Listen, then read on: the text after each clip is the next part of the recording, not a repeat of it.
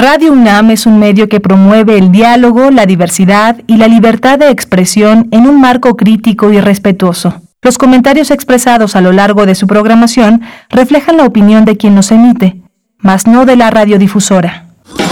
Radio UNAM presenta Primer Movimiento, El Mundo desde la Universidad. Buenos días. Son las 7.04 de la mañana, no 7.1 que fue el temblor que nos asustó tanto ayer. Nos enlazamos a la Radio Universidad de Chihuahua como todos los días, de 6 a 7 de la mañana, como en Ciudad Cuauhtémoc, en Ciudad Juárez y en la ciudad de Chihuahua. Hoy está Socorro Montes en el, en el timón con un bolillo al lado. Está también Frida Saldívar y en la producción ejecutiva y está Violeta eh, Berber en la asistencia de producción. Mi compañera Berenice Camacho también con un bolillo helado, compartiendo también un atole. Berenice, buenos días. Buenos días, Miguel Ángel Quemain, buenos días a todo el equipo, a nuestra audiencia. Bueno, primero les mandamos un abrazo, un abrazo eh, cariñoso, solidario, después de este gran susto que pues ocurrió ayer con el sismo de 7.1 a las 8.47 de la noche con epicentro a 11 kilómetros al sureste, sureste, suroeste, perdón, de Acapulco, Guerrero, pues se sintió en varios estados Hidalgo, Oaxaca, Puebla, Estado de México, Michoacán, Chiapas, Morelos, Ciudad de México y por ahí también comentaban en Veracruz se sintió, pues bueno, aquí estamos. Después de, ya se han reportado desde hasta las 5 de la mañana, el Sistema Sismológico Nacional había reportado 150 réplicas hasta las 5 de la mañana pues bueno, una noche difícil, una noche difícil, pero estamos aquí esta mañana para acompañarles, para acercarnos un poquito, porque pues eh, se abren, se abren las heridas, se abre la memoria. En esta coincidencia, además, eh, pues espeluznante tal vez, los científicos reiteran que no hay ningún vínculo de los movimientos telúricos con el mes en el que se presentan, pero bueno, no deja de ser muy asombrosa esta coincidencia, pero bueno, son eso, coincidencias eh, en, esta, en esta cuestión de los sismos para la región que nosotros habitamos, una región de alta sismicidad. Pues estamos aquí esta mañana saludando también a la Radio Universidad de Chihuahua en las tres frecuencias que nos permiten llegar a ese estado del norte del país, el 105.3 el 106.9 y el 105.7. Miguel Ángel, vamos a tener mucha literatura esta mañana. Sí, vamos a tener eh, la, eh, la presencia de Fritz Glockner. Eh, Fritz Glockner dirige, dirige es el director de Educal, el, el, servicio de distribución y librerías con que cuenta el gobierno federal para conducir sus publicaciones y admitir las publicaciones de las distintas editoriales del país y del mundo que circulan en México. Fritz Glockner también es un, un intelectual, un investigador, un historiador. Él ha escrito varios libros relacionados con la, con la guerrilla, con los movimientos sociales en México y también es un novelista y ahora está encargado de esta conversación de 21 libros para el 21, una selección importante que hizo el Fondo de Cultura Económica para conmemorar estos 200 años de la independencia hasta casi el medio siglo, medio siglo XX. Por supuesto, y tendremos como cada miércoles la presencia y participación de Pavel Granados, escritor y director de la Fonoteca Nacional, con las fonografías de bolsillo para hablar de Javier Solís, 90 años. Vamos a tener también el tema de la desigualdad y el empleo en el que hemos insistido tanto. Hoy lo vamos a tocar con uno de los eh, grandes especialistas en el tema. Él es Saúl Escobar Toledo, él es profesor de estudios históricos del INA y presidente de la Junta de Gobierno del Instituto de Estudios Obreros, Rafael Galván.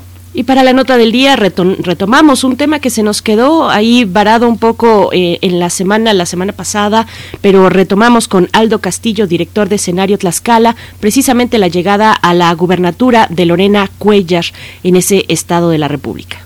Vamos a tener la poesía en voz de Berenice Camacho. Sí, así es, la poesía, la poesía un poco para apapacharnos en esta mañana después del sismo. La mesa del día, el papel de los aztecas, así, con esa palabra, va, a estar buena la mesa, el papel de los aztecas en la conmemoración de los 500 años.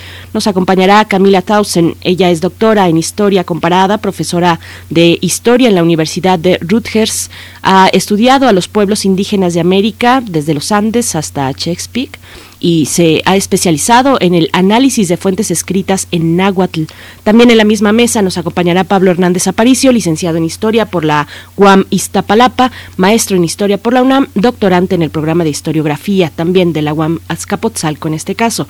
Dibujante eh, arqueológico, sus líneas de investigación son la cosmovisión, el poder y la política de los antiguos nahuas, historiografía nacional perdón, e historia conceptual. Así es que bueno, la mesa viene interesante, Miguel Ángel. Sí, va a ser muy interesante y vamos a concluir esta mañana con el, con el crisol de la química. El tema de hoy es óxido nítrico, el mensajero del amor. El tema lo toma eh, Plinio Sosa, el doctor Plinio Sosa, quien es académico de tiempo completo en la Facultad de Química. Está dedicado principalmente a la docencia y a la divulgación de la química en nuestro país. Bien, pues les invitamos a participar en redes sociales. Algunas personas de nuestro de nuestra audiencia nos enviaron mensajitos el día de ayer. Muchas gracias. Estamos afortunadamente tanto el equipo como nuestras familias en perfectas condiciones. Bueno, con un gran susto. Algunos eh, es mi caso afectados un poco en la garganta por la lluvia, pues la lluvia durante este sismo que, que se estaba dando y, y después también en lo que nos decidíamos a entrar.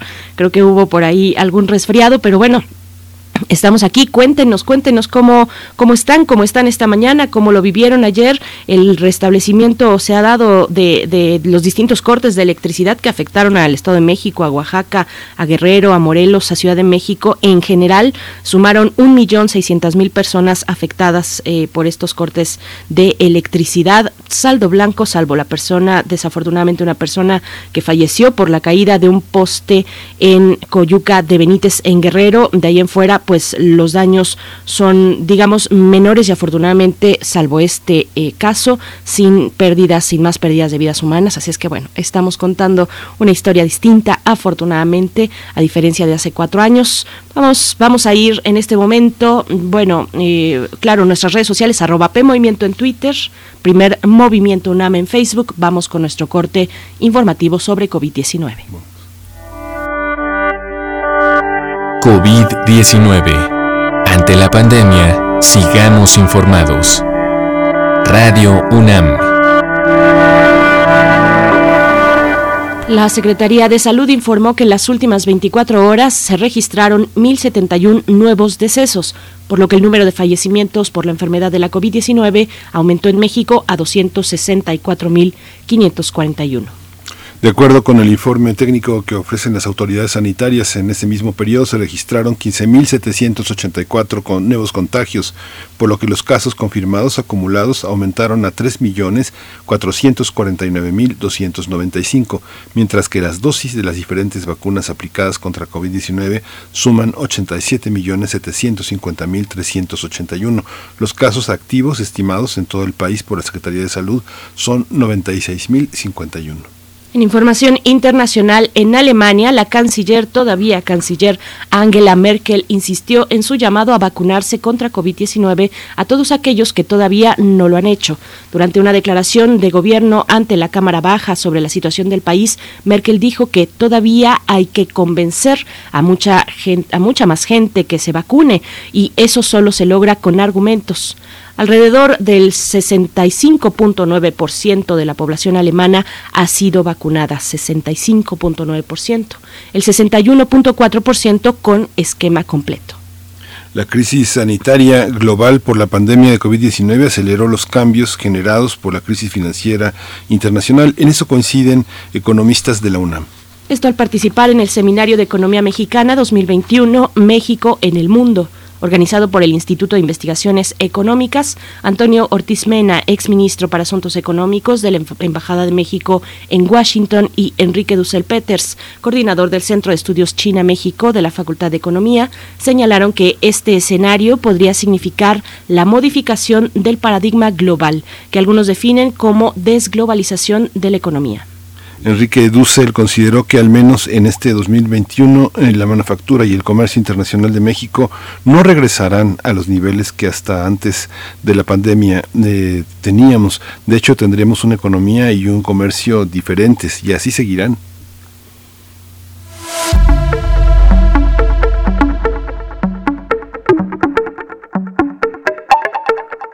Bien, en recomendaciones culturales continúan las conferencias sobre modernismo francés que organiza la Cátedra Extraordinaria en Dirección de Orquesta Eduardo Mata. Este miércoles, el día de hoy, el director Silvian Gassanson hablará sobre los seis y Grupo Junet. Se trata de un periodo fundamental para el desarrollo de la música francesa. La transmisión en vivo eh, de la conferencia va a estar disponible a las 5 de la tarde en las plataformas de YouTube, Facebook, Twitter e Instagram de Música UNAM. Así que las ligas, Facebook, este, Twitter, Instagram y el canal de YouTube que tiene Música UNAM. Por supuesto, pues bueno, vamos con música. Por aquí nuestra eh, productora Frida Saldívar nos recuerda que esta semana, creo que el lunes, fue el cumpleaños de nuestro querido Plinio Sosa. No le digan nada, los lo vamos a festejar hacia el final de la emisión. No le digan, pero bueno, pueden ir también ahí enviándole sus comentarios a su propia cuenta de Twitter, arroba, arroba Pliniux con X al final. Vamos a ir con música, música necesaria en esta mañana para moverse un poco, sacudirse los nervios. David Bowie, Let's Dance.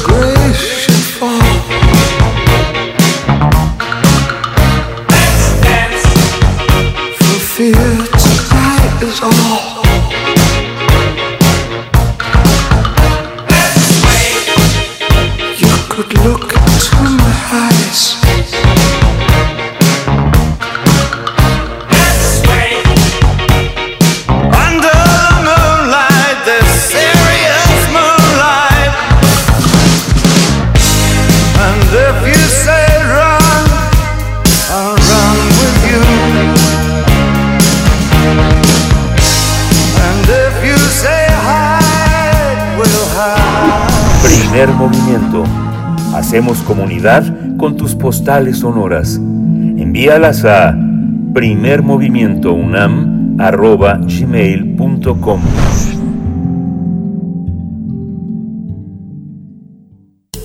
Toma nota y conoce nuestra recomendación literaria. El Fondo de Cultura Económica presentó la colección de reediciones de libros denominada 21 para el 21 como parte de las conmemoraciones históricas por los, por los 500 años de la fundación, 700 años de la Fundación de México, los 500 de la invasión extranjera.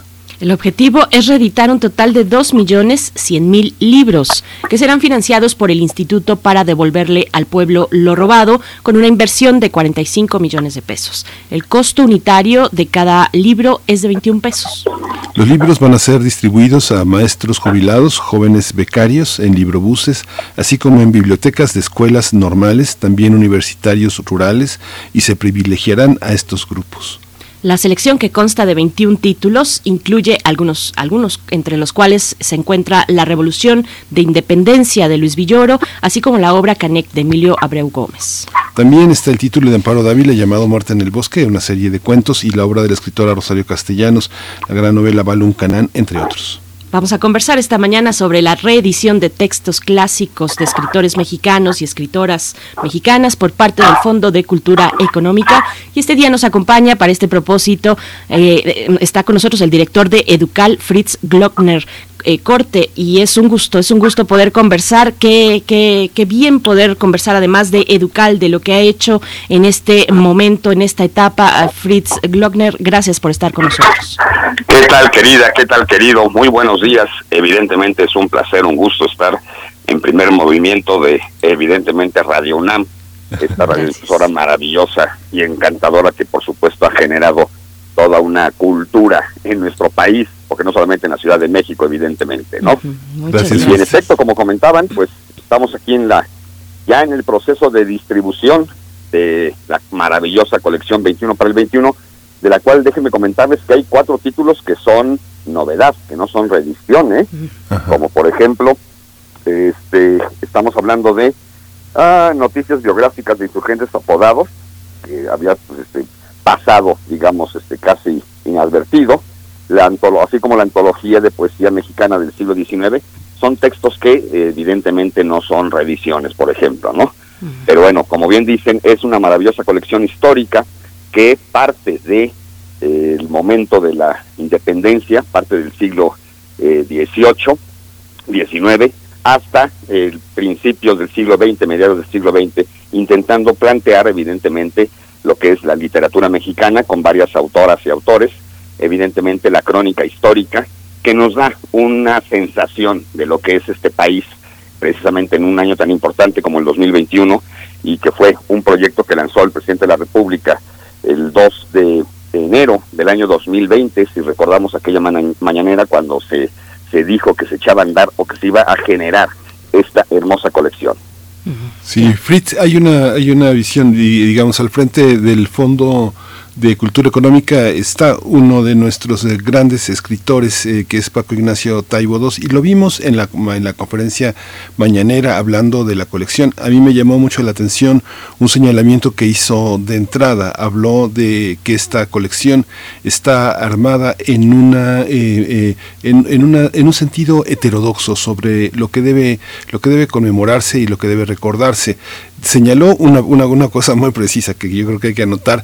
Muchas eh, editoriales eh, regatearon la, la, presencia de sus libros en un tiraje de estas magnitudes y otros, otros herederos eh, se negaron a aportar eh, libros que eh, obras que hubiera sido importante tener. Es un fenómeno no solo mexicano y no solo en el marco de una polarización sino que es algo que está pasando. Muchas editoriales privadas tienen libros que no sueltan a pesar de que no distribuyen y otros herederos que tampoco este que le hacen la tacañería a sus fantasmas y no permiten. Cómo fue armado en este contexto este esta colección Fritz en primera instancia, dentro de la gerencia editorial, el comité editorial, evidentemente tuvimos varios, varios, deshojamos varias eh, hojas del calendario discutiendo qué títulos tendrían que estar, evidentemente, ¿no? Tomando en cuenta esta visión de son los libros que tiene que releer o leer aquella generación que no ha tenido acceso a estos títulos, o bien aquellos que ya los leyeron, pero que evidentemente en una maravillosa colección de 21, de 21 títulos tenía que volver a ellos. En ese sentido, como comprenderán, fue un largo trabajo de, estar proponiendo, y como bien dices, bueno, a final de cuentas es uno de los eh, programas de promoción de la lectura más grande de América Latina que haya existido, en un, por un lado en México evidentemente y por otro lado en América Latina misma, distribuir dos millones cien mil ejemplares pues se imaginarán todo está este desplegado maravilloso que es. Y entonces, evidentemente, siempre cuando se plantea que se van a distribuir de forma gratuita los libros, evidentemente hay quien eh, no está de acuerdo, ¿no? Es obvio y habrán eh, leído ya bastantes twitters, este, comentarios, eh, este, columnas de opinión, que no están de acuerdo en que de pronto el libro tenga una posibilidad de llegar sin costo alguno a manos de un lector. En ese sentido, evidentemente, hubo que hacer una serie de negociaciones, no solamente con las editoriales, con herederos de los derechos de autor, sino también con algunas agencias literarias. Y en ese sentido es como evidentemente hubo quien dijo no. Y bueno, nosotros planteamos, ok, creemos que quien está perdiéndose la oportunidad es el autor fallecido de llegar a 100 mil lectores más. Entonces aquí sí fue este, este tipo de negociaciones que por fortuna, a final de cuentas, creo que la colección es muy sólida, muy consistente en este objetivo que teníamos de llevar la lectura a muchas, muchas eh, individuos, personas, estudiantes, mujeres, eh, adolescentes, y que tienen que saber lo que es la conmemoración de un año tan importante como el 2021. Los objetivos pues son, son humanistas, son, son auténticos, por supuesto. Detrás de esto está llevar a quienes no han tenido las posibilidades de hacerlo a bibliotecas de escuelas normales, a jóvenes eh, becarios, en fin, a, distintos grupos que, que, no tienen el acceso a estos libros. Pero mm, te pregunto un poquito en el mismo sentido que Miguel Ángel Kemain Fritz, eh, ¿con qué visión se hizo esta selección? ¿Es la visión de, de, una propuesta de gobierno mm, que, que implica también este elemento humanista, como lo ha repetido tanto el presidente de la República. ¿Cómo se hizo? ¿Cómo se confeccionó? Son 21 títulos, cuatro de ellos nuevos. Difícil hacer una selección con tan pocos espacios para la misma, ¿no? Te repito, fue, este, fue muy divertido dentro del comité editorial estar proponiendo títulos porque de pronto Canek, ¿cuántas veces de edición eh, no ha habido de Canek? O Tomochic, ¿no? Que han sido libros que se han estado evidentemente eh, publicando, publicitando, que de alguna manera han sido libros de texto, incluso en la educación formal, o el maravilloso libro eh, censurado, el, primer gran libro censurado, La sombra del caudillo, por ejemplo, ¿no? Entonces había que estar jugando con toda esta serie de ideas de qué es lo que quisiéramos leer en principio nosotros como editores y qué quisiéramos comunicar y contagiar de lectura de la historia de México, de la literatura nacional maravillosa de estas autoras y autores. De ahí que de pronto, evidentemente, Tiempo de Ladrones de Emilio Carballido tenía que ser una obra que estuviera, o Y Matarazzo no llamó, de Elena Poniatowska, que curiosamente es una de sus novelas menos eh, conocidas y que había que ponerla en la mano de los lectores. Y evidentemente, por ejemplo, el libro Vacío de Josefina Vicens. ¿Me explico? Mm. Entonces, en ese sentido fue muy divertido, la verdad, este, estar pensando en qué tiene que leer el mexicano, las mexicanas, y evidentemente que sea muy específico tanto en historia como en crónica narrativa o evidentemente en las letras, la literatura. Sí, el conjunto de lecturas eh, lleva a pensar también en los esfuerzos eh, que en el pasado se hicieron. Pienso en, pienso en Vasconcelos, cuya ejida era eh, esta idea un poco arqueológica de saber quiénes eran los mexicanos y comunicárselos a los, a los, a los futuros lectores, quiénes eran los clásicos. Sin embargo, también lo que veo en esta colección es un enorme interés en, en, esa distancia que hay entre la lectura y la educación. La educación que le corresponde a la Secretaría de Educación Pública y la propuesta vital, eh, emocionante de una editorial que coloca en el centro de la lectura a un conjunto de autores que hablaron de la desigualdad, de la corrupción, eh, de, la, de, la, de, la, de, la, inequidad, de la explotación, de la esclavitud. Hay un, hay un, hay un eje que está cruzado por estas, por estas consignas, por la pobreza, por los indígenas, por el cacicazgo que imperó en México durante 200 años. Eh, ¿Es así? ¿Tú eh, compartes esa lectura? Sí, bueno, de alguna u otra manera hay que mostrar el México que es, que ha sido y que sigue siendo, por desgracia, que estamos este, en esta lógica de intentar que no siga continuando. ¿Me explico? Pero como bien mencionas, pues es el México que es real, es el México real que existió y que por desgracia, insisto, de alguna u otra forma sigue, sigue palpitando desde, desde todos los rincones con una situación de padecimientos enormes. En esa lógica, pues, estamos para contribuir por la pasión por la lectura, con esta lógica de no de la obligatoriedad de la educación formal, sino todo lo contrario, la pasión por la lectura a partir de la educación sentimental, ¿no? Que sería la otra educación que evidentemente eh, forma a los individuos, a las mujeres, a los hombres, a las niñas, a los niños, y evidentemente había que representar, este, como en su totalidad, todo este tipo de historias maravillosas a través de las cuales ha cruzado el, el, el Via Crucis, de alguna forma, pues, por decir de alguna manera, la historia nacional y que, repito, nos permita reflexionar sobre este país en el presente. tan, tan convulsionado que incluso ayer nos, nos volvió a temblar, recordarán, ¿verdad? ¿Cómo olvidarlo, Fritz? Apenas dormimos, esperemos, esperamos que, que, tú te encuentres bien, que tu familia también, tu equipo de trabajo, todos en Educal. Un abrazo después de este susto. Te pregunto, Fritz, ¿cómo, ¿cómo será la distribución pensando en los grupos prioritarios, en los perfiles de eh, las personas a las que les llegará esta colección? ¿Qué necesidades lectoras les caracterizan, qué han detectado y, qué redes también se emplearán, se pondrán en marcha para, para hacer la distribución? Quiero aclarar, digamos, que de los 2.100.000 ejemplares, el 65% de la, de la producción editorial está en manos de Presidencia de la República, la distribución y de parte del Fondo de Cultura Educal estamos distribuyendo el 35% de esta producción editorial. O sea, en el caso del Fondo de Cultura Educal son 735 mil ejemplares o eh, 35 mil colecciones las que tenemos que repartir, ¿no?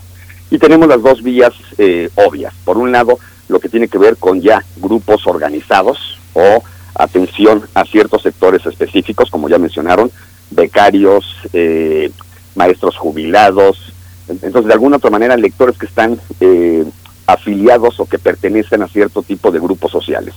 Pero también, por otra parte, en las 105 puntos de exhibición que compone la red de librerías Fondo de Cultura Educal, estamos colocando la colección y la gente va, la ve y se anota para que en un momento determinado se les va a convocar para que acudan a las librerías a elegir uno de los títulos que están a disposición absolutamente sin costo. ¿Me explico? O sea, cualquier tipo de ciudadano tiene acceso a este tipo de libros. Eh, evidentemente estamos repartiendo eh, un ejemplar, no podríamos repartir colecciones en su totalidad porque sería, este, este, imagínense, no, no, no, no llegaríamos a todas las personas que deseamos, a todos los lectores que deseamos, pero está abierto, repito, no solamente a la institucionalidad, por decir así, de los de la conformación de grupos eh, que pertenezcan a una entidad, a un grupo social o algún eh, programa de beneficio del gobierno, sino también a todos los ciudadanos, porque además incluso está el llamado teléfono rojo con el que cuenta el Fondo de Cultura, al cual pueden marcar y pues eh, poner sus datos para que se pueda eh, suscribir, digamos, para que se pueda anotar y tengan acceso a uno de estos ejemplares.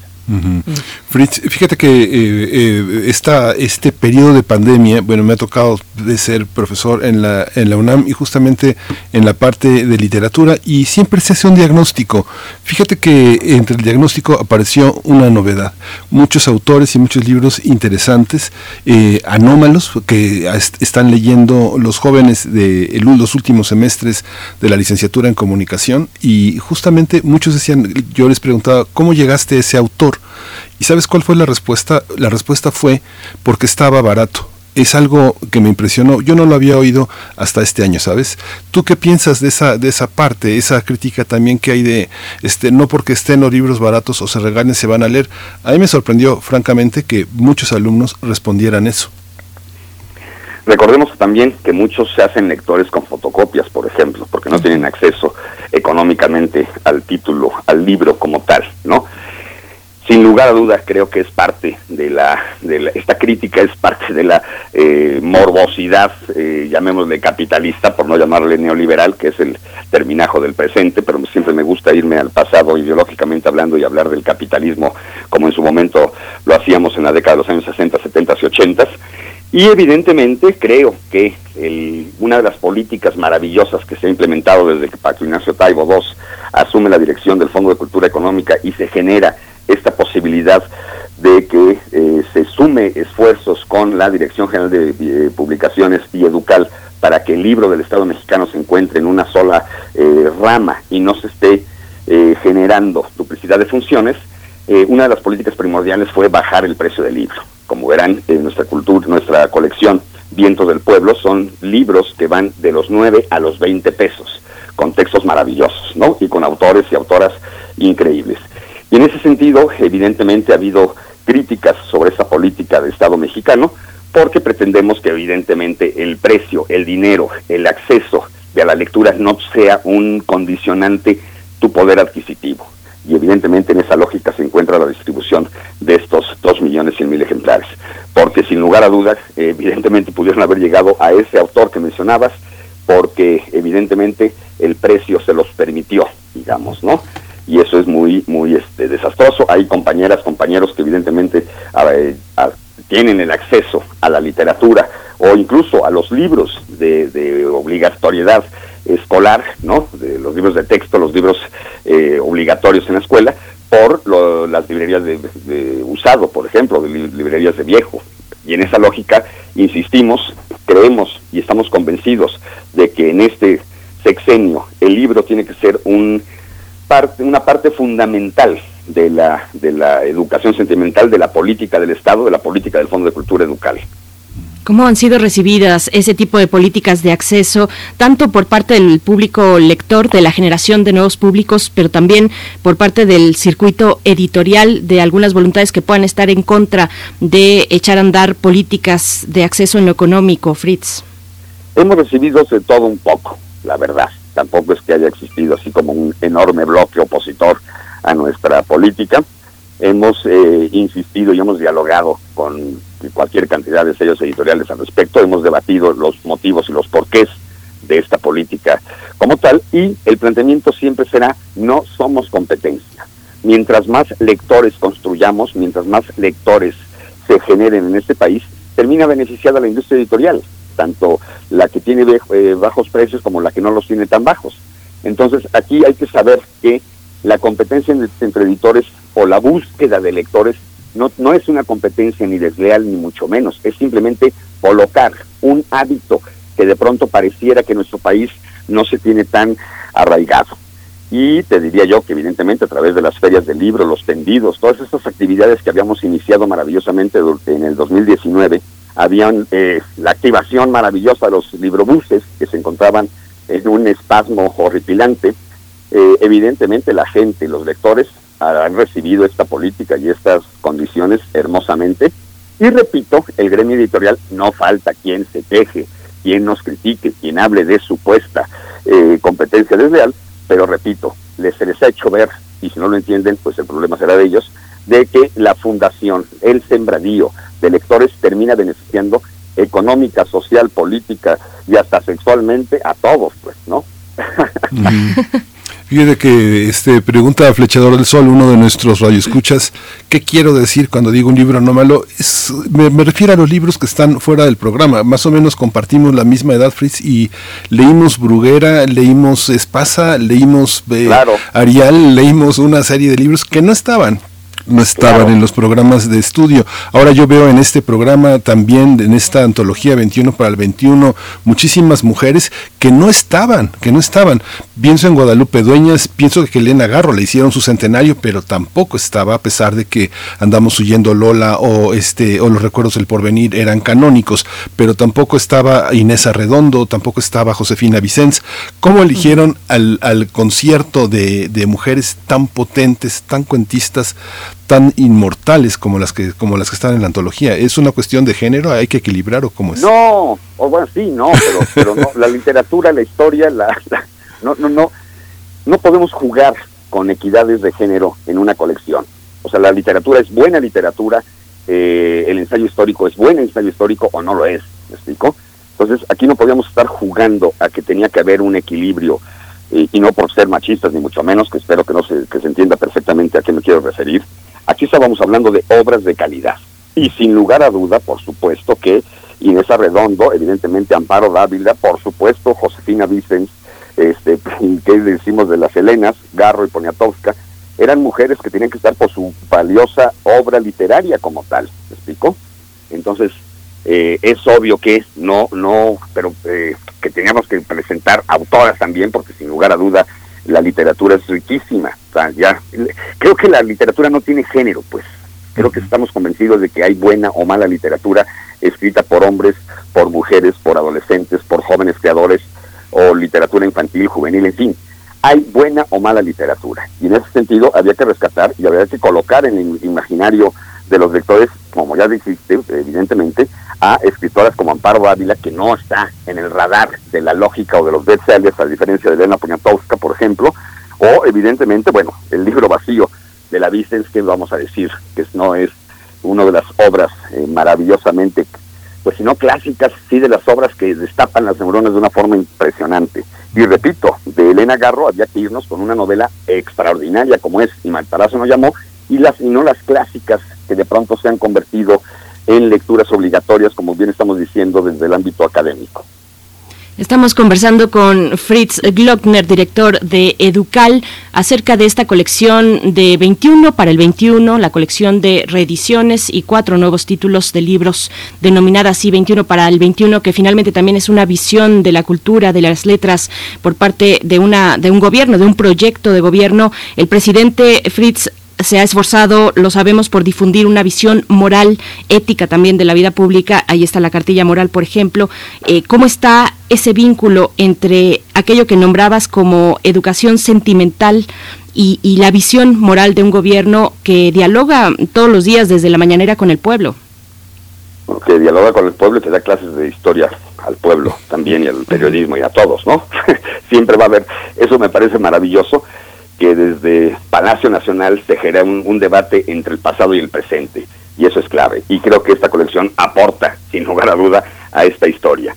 Y como bien dices, por supuesto, evidentemente, esta colección y la actividad editorial del Fondo de Cultura Educal, Dirección General de Publicaciones, estamos contribuyendo a eso, a generar eh, lectores que sean críticos, porque la lectura, a final de cuentas, te va a generar y te va a contagiar la pasión y somos unos convencidos que sin, sin pasión no haces nada.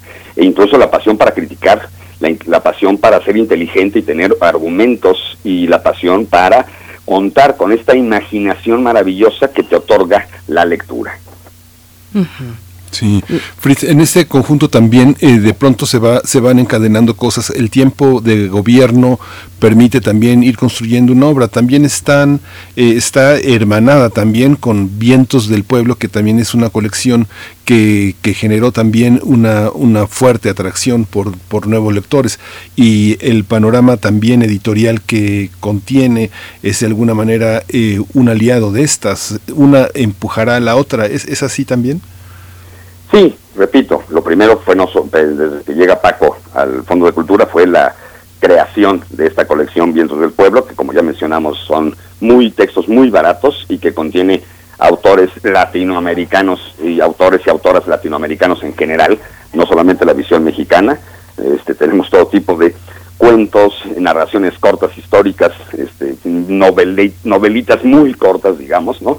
que sirven para eso, para que llegue al sembradío de la de la atracción para generar este hábito que se llama, que repito, pareciera que en México no lo tenemos muy aceitado, pero sí lo tenemos, que es la lectura, ¿no?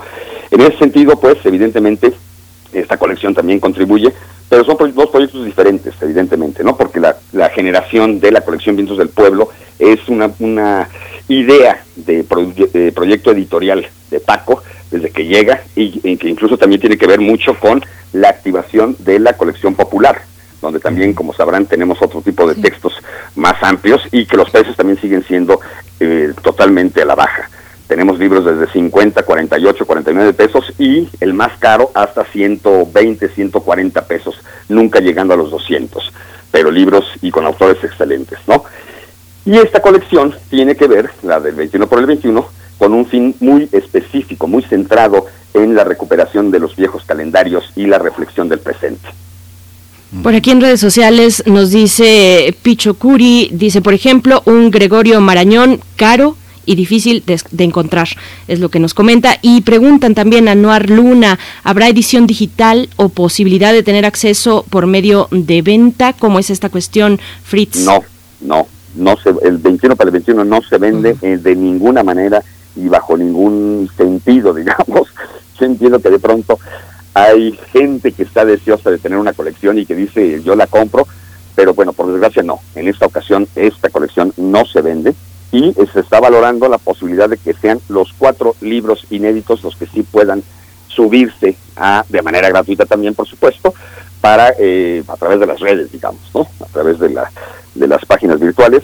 Pero, insisto, esta colección es absolutamente sin costo alguno no se vende, no se puede, y para aquel que se las quiera vender, por favor, ahora sí que denúncienlo, este, porque no tiene costo, no tiene, no se puede vender, no se puede adquirir económicamente, hablando de una transacción económica, y repito, no podemos subir los 21, precisamente por los derechos de autor y demás, y que la idea es colocar el objeto libro maravilloso en las manos de dos millones cien mil personas, de dos millones cien mil eh, lectores y lectoras, pero este sí se subirá por, por ser inéditos los cuatro títulos que mencionábamos.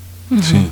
Fritz, tengo que hacerte también una pregunta fuera un poco también de, está está forma parte porque bueno, tú eres el director de Educal, viniste a hablar de 21 para el 21, pero hay una parte, porque bueno, eh, eh, tiene que saber los radioescuchas de que nos conocemos de hace mucho tiempo, que soy un lector de muchas de las personas que están ahora gobernando el Fondo de Cultura, que hay una parte en las librerías, hay una parte que de pronto me parece que llegaron muchos géneros que no estaban, que parecían eh, géneros populares, la ciencia ficción, la, el género negro, la novela policíaca. Hay muchos eh, géneros nuevos en las librerías que no estaban. Yo creo que hay una parte, hay una parte de prejuicio, ¿no? Uno sí los encontraba, por ejemplo, en librerías en, en, la, glorieta de insurgentes, o en Tlalpan, o en la Gustavo Madero, pero no estaban en los centros eh, libreros. Hay una, hay una manera de articular los títulos los, eh, los géneros eh, a partir de una visión de Estado, de librerías de Estado. Hay que incluirlo todo, ¿qué hay que dejar fuera? ¿Qué, qué estaba fuera de las librerías antes de este gobierno? Como bien mencionaste, históricamente de pronto hay una había una corriente desde mediados de los años 50 del siglo XX, ¿no? De que los subgéneros literarios eran eso, subgéneros supuestamente y no géneros. Como bien hablas de el género policíaco negro, la ciencia ficción, la fantasía. Y entonces de pronto había una actitud de que ese tipo de literatura no tendría que estar presente en los puntos de exhibición de la red de Fondo de Cultura Educal. Eh, curiosamente, este, criticaban eso y no criticaban los textos de superación personal.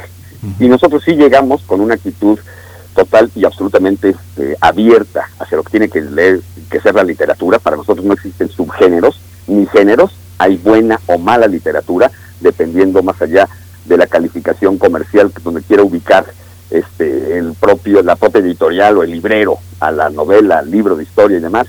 Y lo que sí sacamos evidentemente de nuestra exhibición son esos textos, esos, receta esos recetarios de cómo ligar en 10 pasos, este sé feliz para siempre y no te arrepientas, ese tipo de títulos, ese tipo de mentiras que no son literatura, que pretenden eh, abonar a la, a la pasión humana, pero que realmente son fraudes. Estamos convencidos de que no hay mejor superación personal que un excelente libro de poesía. No hay mejor superación personal que una maravillosa reflexión sobre el pasado con un libro de historia. No hay mayor superación personal que una excelente novela. ¿Me explico? Entonces sí, sin lugar a dudas, venimos a cambiar la exhibición de lo que se ofertaba, por decir de alguna manera, en nuestros puntos de exhibición, consideramos que todo aquel que pone un pie en una librería, es un lector y no un consumidor. No estamos hablando del comercio, no estamos hablando de el dinero por el dinero, estamos hablando de que una librería, y si me lo han escuchado, es un punto de exhibición, punto de exhibición de las pasiones, de la aventura, de la literatura y de la riqueza humana como tal, ¿no? Y una persona que entra a una librería no es un consumidor ni es un cliente, es un lector que a lo mejor ni él mismo sabe que es lector y la ama de casa está llegando por primera vez a una librería a comprar el libro de texto de su hijo o de su hija, y la labor del, precisamente, del librero es hacerle ver que si, es adicta a las telenovelas, existen maravillosas novelas que pueden llevarla a la misma eh, pasión que a través de las eh, pantallas, por ejemplo. Bien, pues eh, por último y brevemente me quedo pensando en todas las vías que hay hoy en día para eh, poner frente a los ojos de los lectores y las lectoras pues una selección eh, determinada. Hoy hay plataformas, hay aplicaciones, hay maratones online, booktubers, en fin, hay una gran diversidad y con qué criterios es una de las cuestiones interesantes que nos podríamos preguntar con qué criterios se ponen ahí. Por último, rápidamente Fritz, si alguien tiene el gusto, la necesidad de acercarse y obtener uno de estos ejemplares, uno de estos títulos, ¿cómo hacerle una vez más, por favor, para, para la audiencia? Claro que sí, como ya hemos mencionado, para aquel sector de la población lectora o que quiere empezar a adquirir este hermoso hábito, pueden acudir perdón, a cualquiera de las eh, 115 puntos de exhibición de la Red Nacional de Librerías Fondo de Cultura Económica Educal, donde está la, la colección, ahí se anotan y se les eh, convocará en un momento determinado para que vayan a elegir el título, el, ejemplar que deseen. Y también anotarse a través de los llamados teléfonos rojos que se encuentran en las redes sociales del Fondo de Cultura Económica Educal. Ahí hablan por teléfono, se anotan y se les indica cuál sería la librería más cercana a su domicilio, a donde podrán pasar a recoger uno de estos títulos. Mm. Interesante. Pues Fritz Glogner, eh, muchas gracias por esta conversación. Es importante tener este, eh, estos diálogos. El Fondo de Cultura Económica es una editorial muy importante para Latinoamérica y, y, para el mundo, porque además este, traducimos y difundimos una, una, serie de valores que son importantes. Y digo nosotros porque, bueno, este, el Fondo de Cultura Económica forma parte de nuestras vidas, que creo que es eh, importante, es importante cuestionar, es importante compartir y es importante también sumarse a esta, a esta cruzada por la lectura. Muchas gracias Fritz Klogner por esta, por esta mañana. Fritz Klogner, eh, director de Educal. Como bien dices, el Fondo de Cultura Educal es de los mexicanos, por supuesto, ¿no? Sin lugar a duda.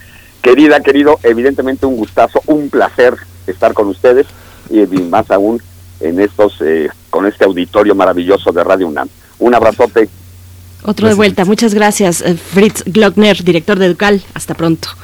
Bien, pues vamos a hacer una breve pausa musical. Eh, ¿Lo tienes por ahí, querido Miguel Ángel? Sí, sí, sí. Vamos a escuchar de África, de Toto. Primer movimiento. Hacemos comunidad en la sana distancia.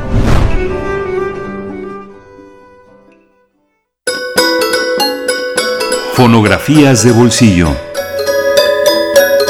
Nos saltamos Toto, pero llegamos directamente a las fonografías de bolsillo. Javier Solís, 90 años, es el tema que nos propone el día de hoy Pavel Granados, escritor y director de la Fonoteca Nacional. Querido Pavel, te saludo con esta voz robotizada, a ver si ahorita se compone. ¿Cómo estás esta mañana? Esperamos que bien después del susto de ayer en la noche, Pavel, bienvenido. No estoy escuchando yo a Pavel Granados. No, no, no.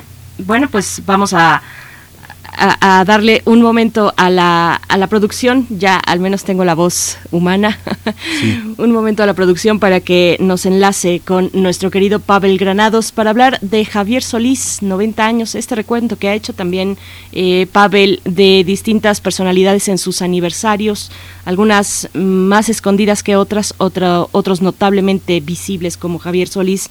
Pues bueno, vamos a ver si ya está con nosotros Pavel Granados. Buenos días. ¿Cómo estás? ¿Cómo, ¿Cómo, te fue, ¿Cómo te fue ayer en la noche, querido?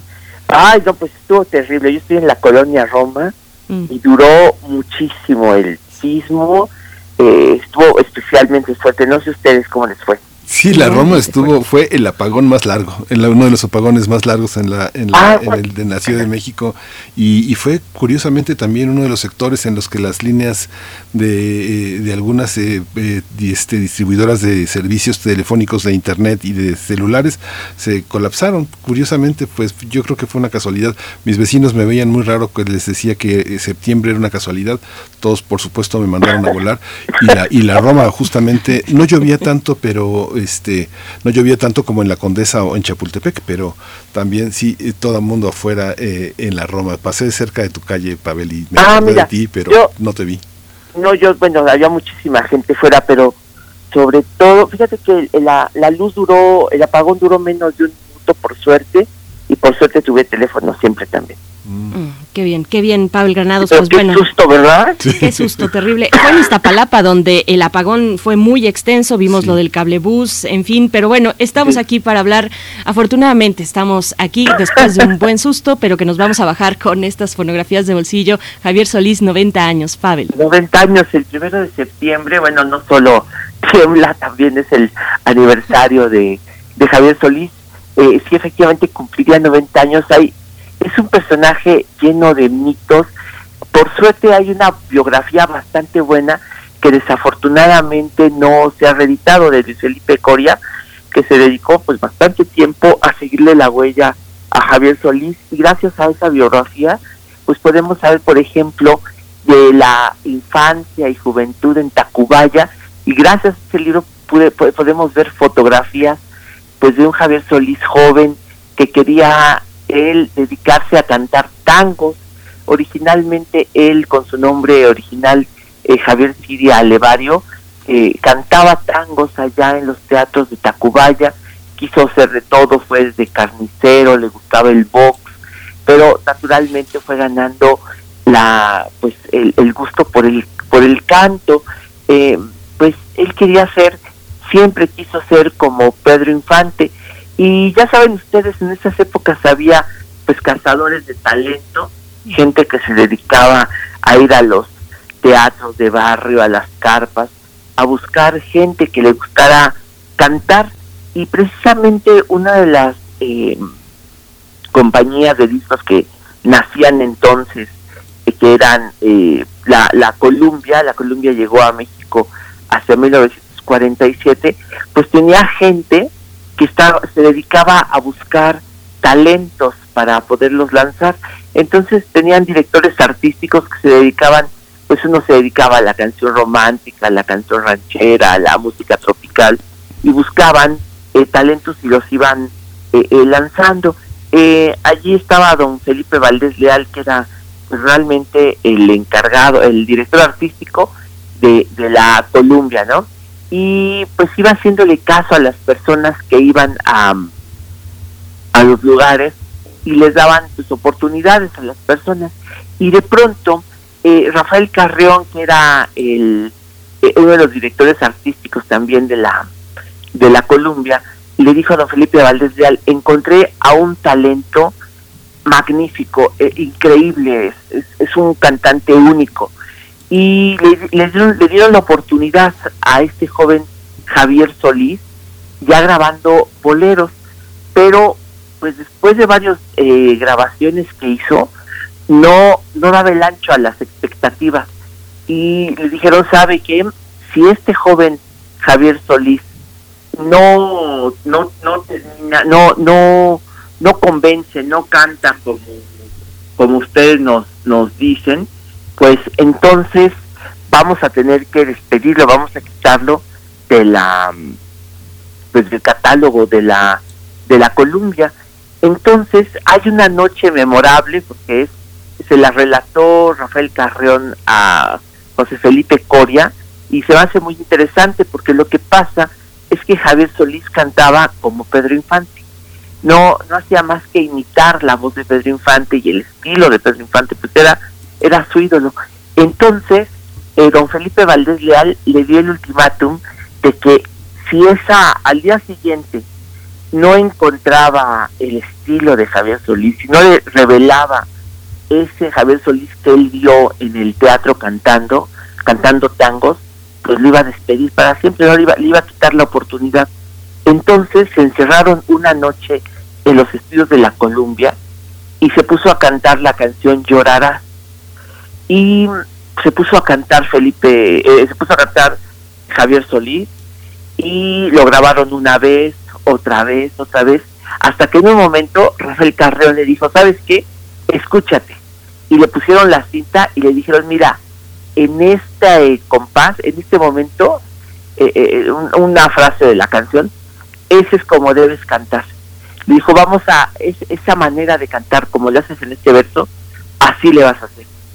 Volvieron a, ensayar, volvieron a tocar con el mariachi y poco a poco le dijeron, mira, así como canta este, vas a seguir cantando la canción. Bueno, estuvieron toda la noche y finalmente le dijeron, logró un, momento en que le, en que logró desarrollar ese ese pues ese vislumbre de ese estilo que habían este, ellos eh, eh, visto y cuando terminaron de de, de, de ver ese esa ese estilo de desarrollarlo le dijeron mira así como está cantando este señor a ese tienes que imitar.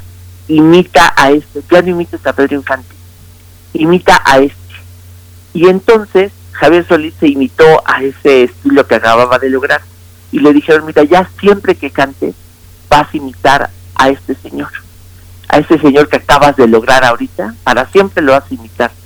Y al día siguiente estaba listo esta canción de Llorarás. Bueno, yo lo que traje ahorita es una canción que es el primer disco que grabó Javier Solís, se llama Punto Negro.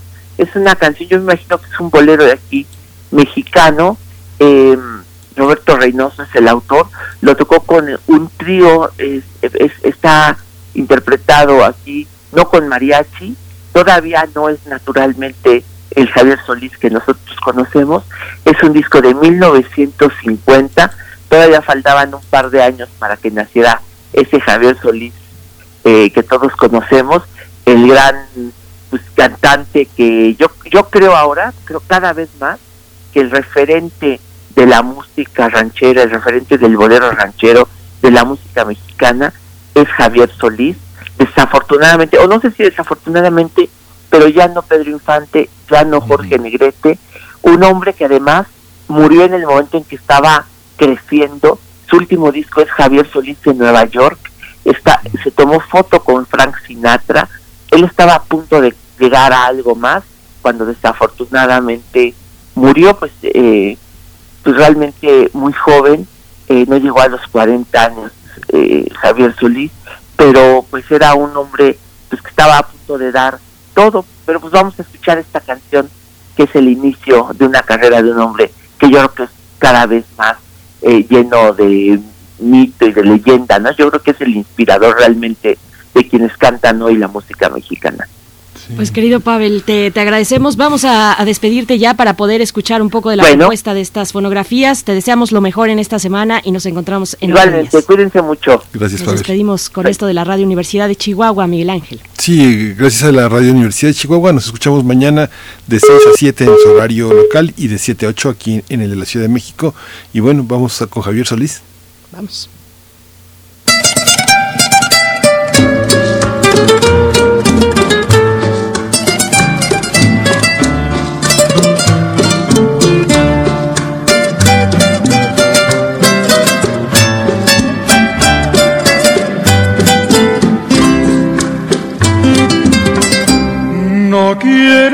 Quiero ya saber si te mueres o no por mi cariño.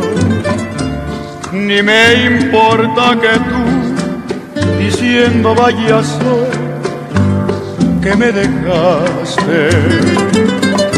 Yo sé que para ti, igual que para mí, hay otros besos ¿Por qué insistes en ser en mi nieto vivir un punto negro? Tu orgullo de mujer te ha vuelto mala y cruel y me atormenta. Cuando el amor se va, se queda el corazón ensombrecido Síguenos en redes sociales. Encuéntranos en Facebook como Primer Movimiento y en Twitter como arroba PMovimiento. Hagamos comunidad.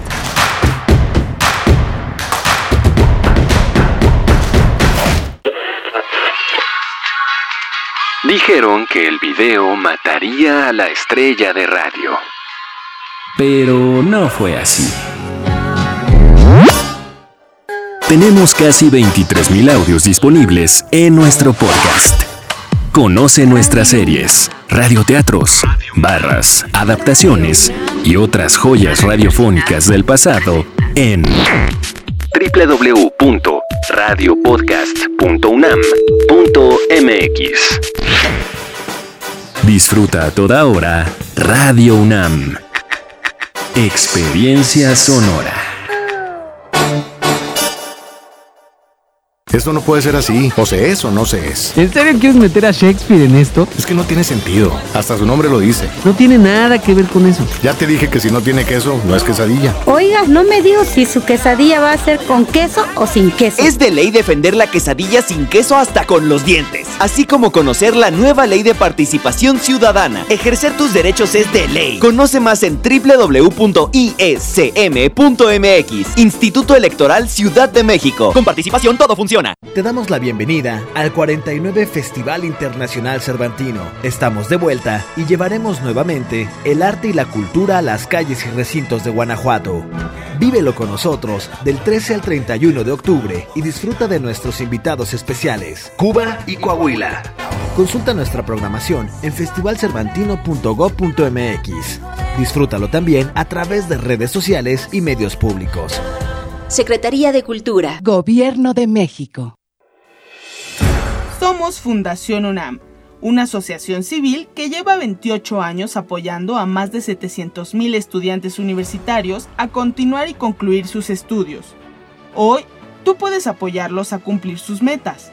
Entra en www.fundacionunam.org.mx diagonal asociate y cambia su futuro. Asociate y dona a Fundación UNAM.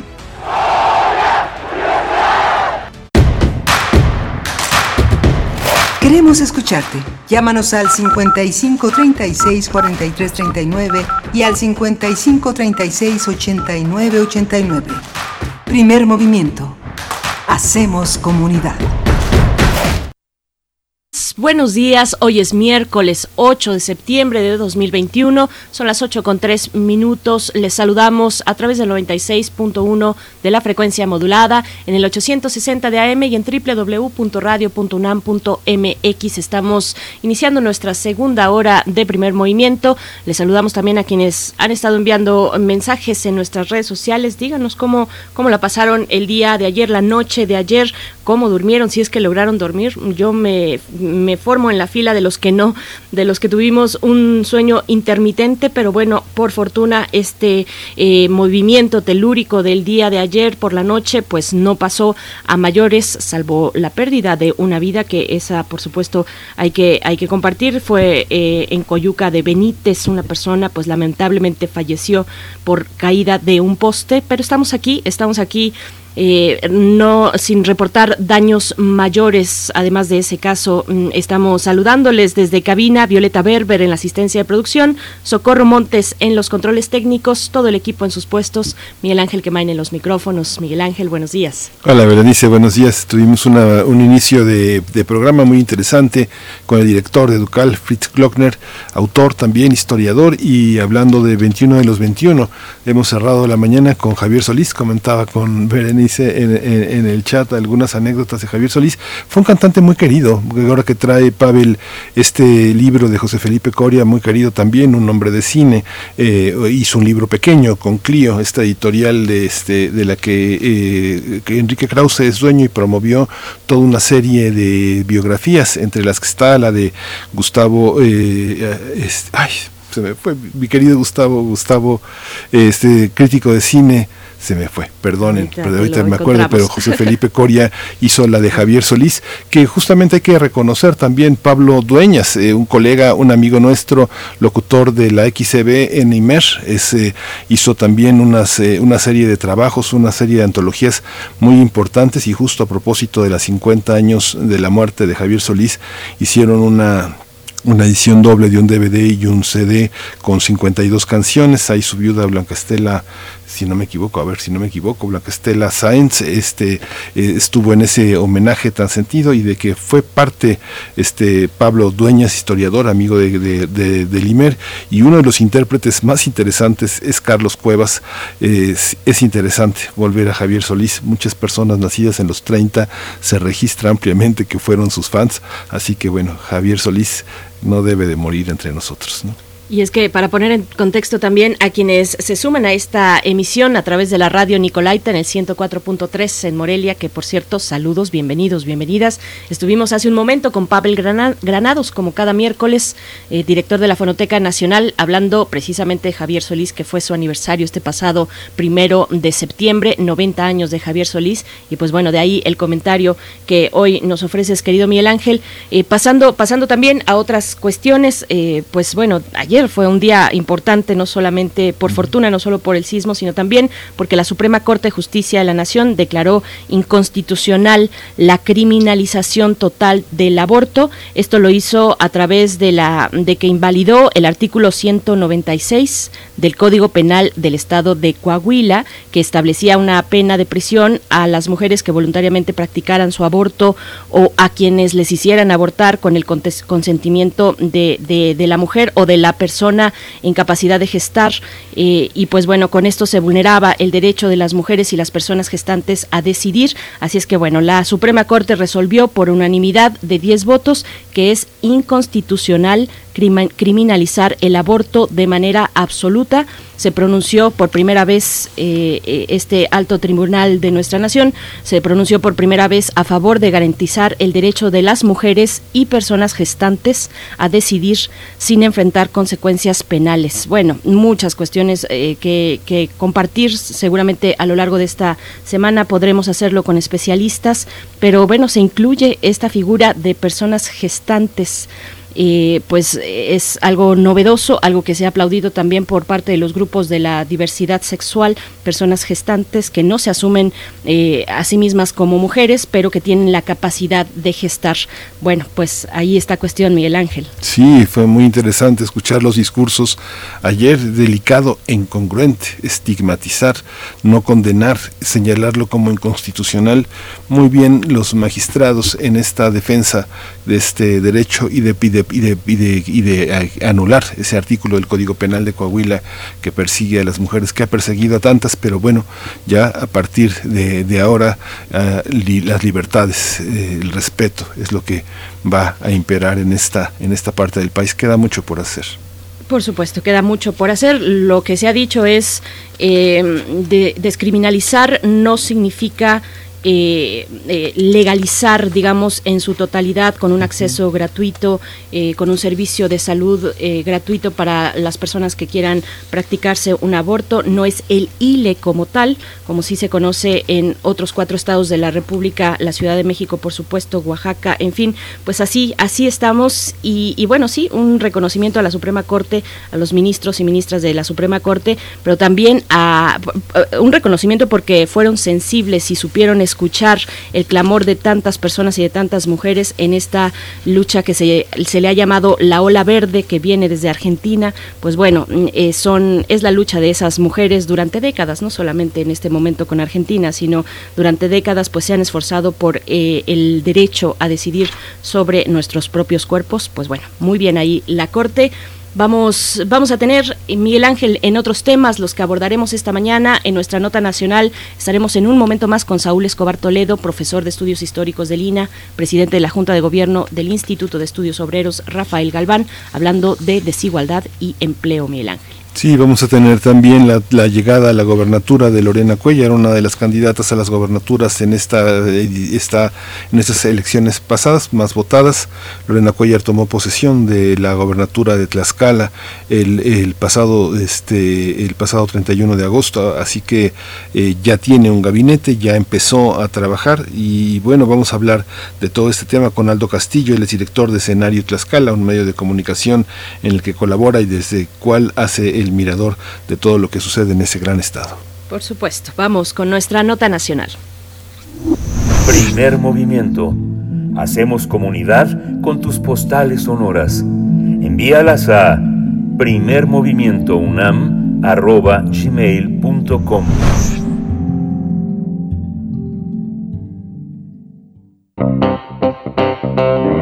Nota Nacional la pandemia de COVID-19 agudizó y visibilizó como nunca la desigualdad global y la pobreza, muy ligada sobre todo al mercado laboral. Al contar con buenos empleos y una vida laboral satisfactoria, tendría que ser el objetivo de las políticas de fomento al trabajo. En su columna Buenos Trabajos, la mejor solución, publicada por el periódico El Sur, Saúl Escobar Toledo analiza un estudio realizado por expertos de distintas nacionalidades a petición del gobierno francés acerca de los problemas económicos del mundo. Escobar Toledo se enfoca en el tema de la desigualdad y su relación con el fomento de buenos empleos en tres etapas, preproducción, producción y postproducción. Los autores del estudio recomiendan elaborar políticas que induzcan a las empresas a fortalecer mejores puestos laborales a través de, de diversos factores como la inversión. Vamos a conversar sobre la desigualdad y el fomento de buenos empleos. Nos acompaña Saúl Escobar Toledo, profesor de estudios históricos de Lina y presidente de la Junta de Gobierno del Instituto de Estudios Obreros, Rafael Galván. Saúl Escobar, bienvenido como siempre aquí a Primer Movimiento. Muchas gracias, buenos días al auditorio, buenos días Miguel Ángel, buenos días Berenice, buenos días a todos por allá. Gracias. profesor Saúl Escobar. Esperando que se encuentre y su familia también y el equipo que, le acompaña, pues en buenas, eh, en, las mejores condiciones después de un susto fuerte que nos dio ayer la tierra allá en el estado de Guerrero. Pero, pero bueno, le agradecemos además esta conversación. Le preguntaría, pues, cómo, cómo se desarrolla este vínculo, eh, este binomio desigualdad y calidad del empleo. Sí, muchas gracias aquí la pasamos bien, sin mayores sustos, pero es que espero que en sus familias y en sus casas todos bien.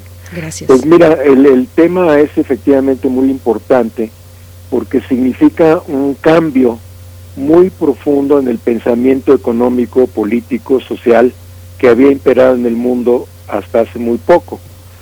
Digamos que el neoliberalismo como pensamiento dominante pues no consideraba la desigualdad como un problema mayor, y tampoco vinculaba la desigualdad con el problema del trabajo y del empleo. Entonces el hecho de que ahora se reconozca eh, eh, que la desigualdad es uno de los grandes problemas de la humanidad es un cambio pues muy significativo en el pensamiento y, en la orientación que deben tomar las políticas públicas y la sociedad en general. Eh, es verdaderamente notable que este grupo de expertos eh, a nivel mundial, pues haya elegido esos tres problemas como los grandes problemas del mundo. El calentamiento global, que tiene que ver obviamente con todo el medio ambiente, con este, todos estos problemas que se han discutido con el Acuerdo de París, etcétera. La desigualdad, en segundo lugar, y el envejecimiento de la población, que ciertamente es un problema más europeo y más de países desarrollados como Estados Unidos, pero que también de alguna manera afecta a los países en desarrollo o aquellos países que tienen ya una tasa de natalidad baja y una tasa de envejecimiento más alta que en el pasado, como en el caso de México, aunque desde luego no en la misma proporción que los países europeos y que Estados Unidos. Pero es eh, interesante que eh, estos sean los tres grandes problemas del mundo post-COVID, como ellos llaman, después del COVID eh, que hayan seleccionado. Y dentro de esta eh, de estos tres problemas, pues yo me enfoqué en el problema de la desigualdad. Eh, y como dije, lo importante es que ligan la desigualdad con el problema del empleo, cuando antes esto no sucedía. Y dentro de esta relación entre desigualdad y empleo, pues el, el, el diseño de las políticas públicas y la investigación y la, digamos, la forma de ver las cosas pues cambia radicalmente. Entonces no se trata, por un lado, de esperar que el mercado arregle la desigualdad o que si hay crecimiento esto va a traducirse en una mejor igualdad, mejores condiciones de vida para todos. Esa idea se desecha implícitamente o explícitamente en el desarrollo de la investigación. No se trata solo de crecer económicamente, sino de distribuir y crecer las dos cosas. Y además, otro cambio importante es que si no hay mejores empleos, pues todos los otros programas que se puedan imaginar y crear y echar a andar, pues no tienen mucho sentido. Es decir, distribuir sin crear mejores empleos no va a resultar, no va a dar buenos resultados. No basta con repartir dinero, programas de asistencia social, este, una serie de medidas distributivas a nivel social que sí son necesarias, pero no son suficientes para acceder a una mejor igualdad y por lo tanto un mejor desarrollo y crecimiento de la economía y, e incluso una mejor eh, convivencia social y una mejor y un mejor clima político, porque además la desigualdad lo ligan estos autores no solo al problema del crecimiento, sino también al problema de la convivencia social, de la armonía social y del clima político. En el primer caso, pues ellos llaman que ahí donde los empleos se han perdido y se ha deteriorado el nivel de empleo y la calidad del empleo, pues son comunidades que se convierten en, incluso en Europa y en Estados Unidos, en lugares en donde aumenta la delincuencia, en donde encuentra, en, aumentan las adicciones a drogas y alcohol, y donde la convivencia social se convierte en una situación muy deteriorada. Y también ellos ah, eh, insisten en que la desigualdad aumenta los conflictos políticos y en el caso sobre todo de Europa, pues aumenta eh, eh, potencia, digamos, fortalece a la derecha extremista, que eh, por cierto se dio una vuelta por México hace poco, en el caso de Vox, y que esas posiciones extremistas de derecha pues son muy peligrosas porque plantean, por ejemplo, un combate a la inmigración que viene de otros países y crea una división política muy fuerte. En el caso de México, bueno, no son los mismos problemas exactamente, pero sí hay un problema fuerte de desigualdad que se ha aumentado, que se ha hecho más grave con la pandemia. Ya estábamos muy mal en materia de igualdad, pero ahora estamos peor, porque ha aumentado la pobreza y ha aumentado pues también la desigualdad, por lo tanto. No solo la desigualdad de ingresos, que es obvio que hay una peor desigualdad de ingresos, sino también de patrimonio que sería cosa que después lo discutiéramos, porque no es lo mismo la desigualdad de ingresos que de patrimonio. Yo puedo hoy ganar 100 pesos al mes y mañana 80, pero al mismo tiempo depende qué patrimonio tenía antes y qué patrimonio tengo ahora. Y en el caso de la pandemia, pues la pandemia aumentó la desigualdad porque no solo castigó con el ingreso, un ingreso menor a mucha gente y, sobre todo a los más pobres, sino también aumentó el patrimonio de los más ricos, la riqueza de los mejor posicionados, porque se eh, aumentaron el precio de los activos financieros y de las propiedades, sobre todo inmobiliarias, aumentaron de precio. Bueno, pues sería otra discusión. El caso es que la desigualdad en México y en el mundo es un gran problema y en el caso de México, si lo ligamos, como dicen los autores, al problema del empleo y del trabajo, pues tenemos un panorama en donde hay mucho que hacer, empezando porque, por ejemplo, la, la, informalidad en México es mucho mayor, obviamente, que en países europeos, pero es un problema muy serio en materia de eh, desigualdad.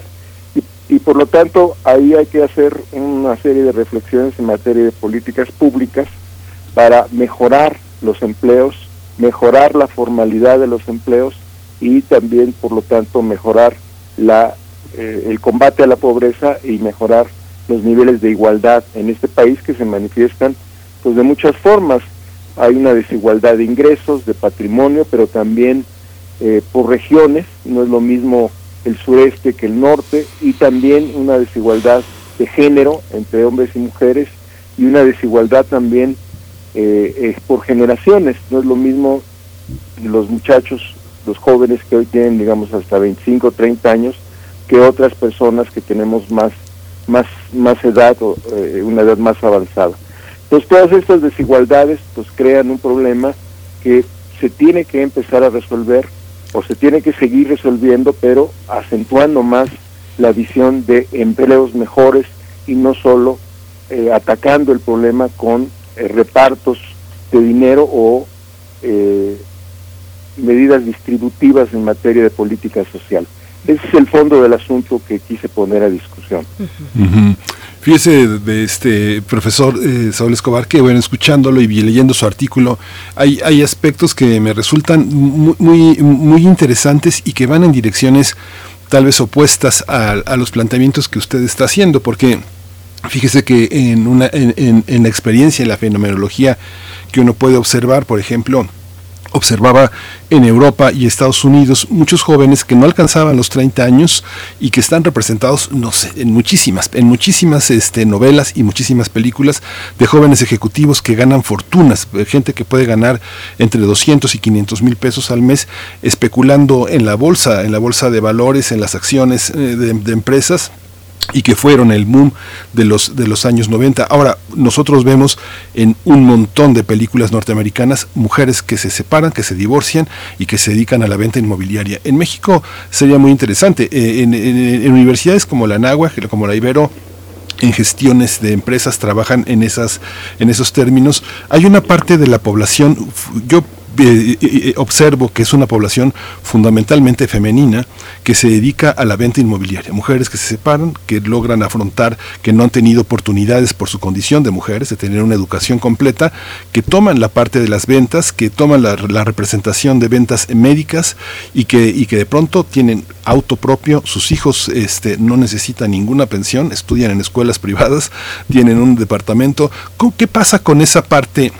Del empleo. Las, o las aseguradoras también tienen eh, mujeres en las ventas. Hay una parte del empleo femenino que está en esas condiciones, que no son las del adiestramiento, que están en un mercado muy voraz, pero que está eh, enfocado en ese sector. ¿Cómo observarlo? Ese tipo, yo, yo observo nada más tres, las ventas médicas, las ventas de seguros y las ventas inmobiliarias, donde hay un mercado caro, hay hombres, pero muchas mujeres que no han tenido oportunidad de una educación completa son verdaderamente unos haces en ese terreno. Sí, claro, eh, eso es un reflejo de los sectores de la economía que han sido favorecidos desde hace años e incluso durante la pandemia también fueron favorecidos, eh, sobre todo en el caso de, la, de los sectores financieros. Eh, como dije, si ustedes ven el índice de la Bolsa de Valores de México y del mundo, y esto incluso está en el tercer informe de gobierno del presidente López Obrador, pues el crecimiento de la Bolsa de Valores durante los meses de la pandemia el año pasado y todavía lo que va de este, fue espectacular. La bolsa de valores creció enormemente a un, a un ritmo muy alto, lo cual es muy sorprendente desde cierto punto de vista porque mientras la economía se hundía, la bolsa de valores crecía. Esto merece una explicación que podemos eh, entender, eh, pero esto refleja también que hay sectores que se beneficiaron durante la pandemia y no todos perdieron. Sin embargo, por ejemplo, este sector financiero, pues es un sector financiero que ocupa una muy pequeña cantidad de personas comparada con el total. Eh, digamos que quien está metido en el negocio o en las actividades financieras de alto nivel, como estas de acciones bursátiles, de venta de seguros, y sobre todo en los niveles más altos, pues eh, eh, seguramente también se vio favorecida dentro de la pandemia y también ahí desde luego hay empleo femenino, mujeres que están trabajando en estos sectores que seguramente también pues salieron ganando, por lo menos fueron menos perjudicadas por la pandemia, además podían trabajar en sus casas eh, por, por eh, internet, eh, por la computadora, etcétera. Pero el otro lado de la mujer es, por ejemplo, el hecho de que una gran mayoría, un número importante de, personas se dedica, por ejemplo, al trabajo doméstico remunerado y la inmensa mayoría son mujeres. Entonces, frente a este pequeñísimo sector de mujeres que se dedican al sector financiero, hay una gran masa de mujeres que se dedican al trabajo doméstico remunerado. Por ejemplo, tenemos la cifra de que hay dos millones de personas que se dedican a esta labor, pero un millón ochocientos sesenta y mil son mujeres y solo 184 mil son hombres. Y también tenemos el otro lado de la moneda que usted me plantea, cuando vemos que el trabajo informal es una opción comparativamente hablando más importante para las mujeres que para los hombres.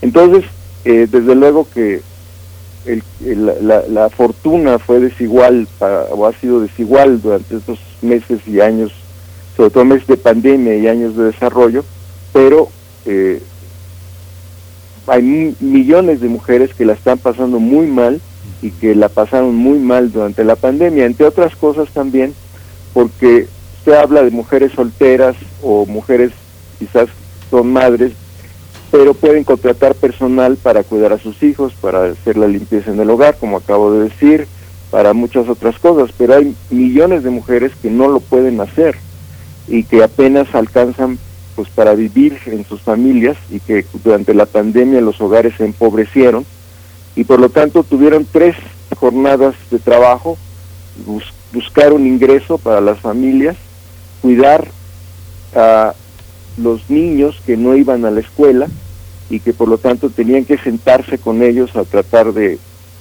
pues educarlos, hacer el papel de maestra mm, mediante la televisión, el internet o como se pudiera y las labores del hogar que recaen en México mucho más en el caso de las mujeres que en el caso de los hombres, lo cual es una vergüenza en realidad porque los hombres deberíamos participar en el trabajo eh, doméstico al igual que las mujeres, limpiando, este, lavando trastes, este, eh, haciendo las camas, pero dejamos que lo hagan las mujeres por una cuestión de cultura machista.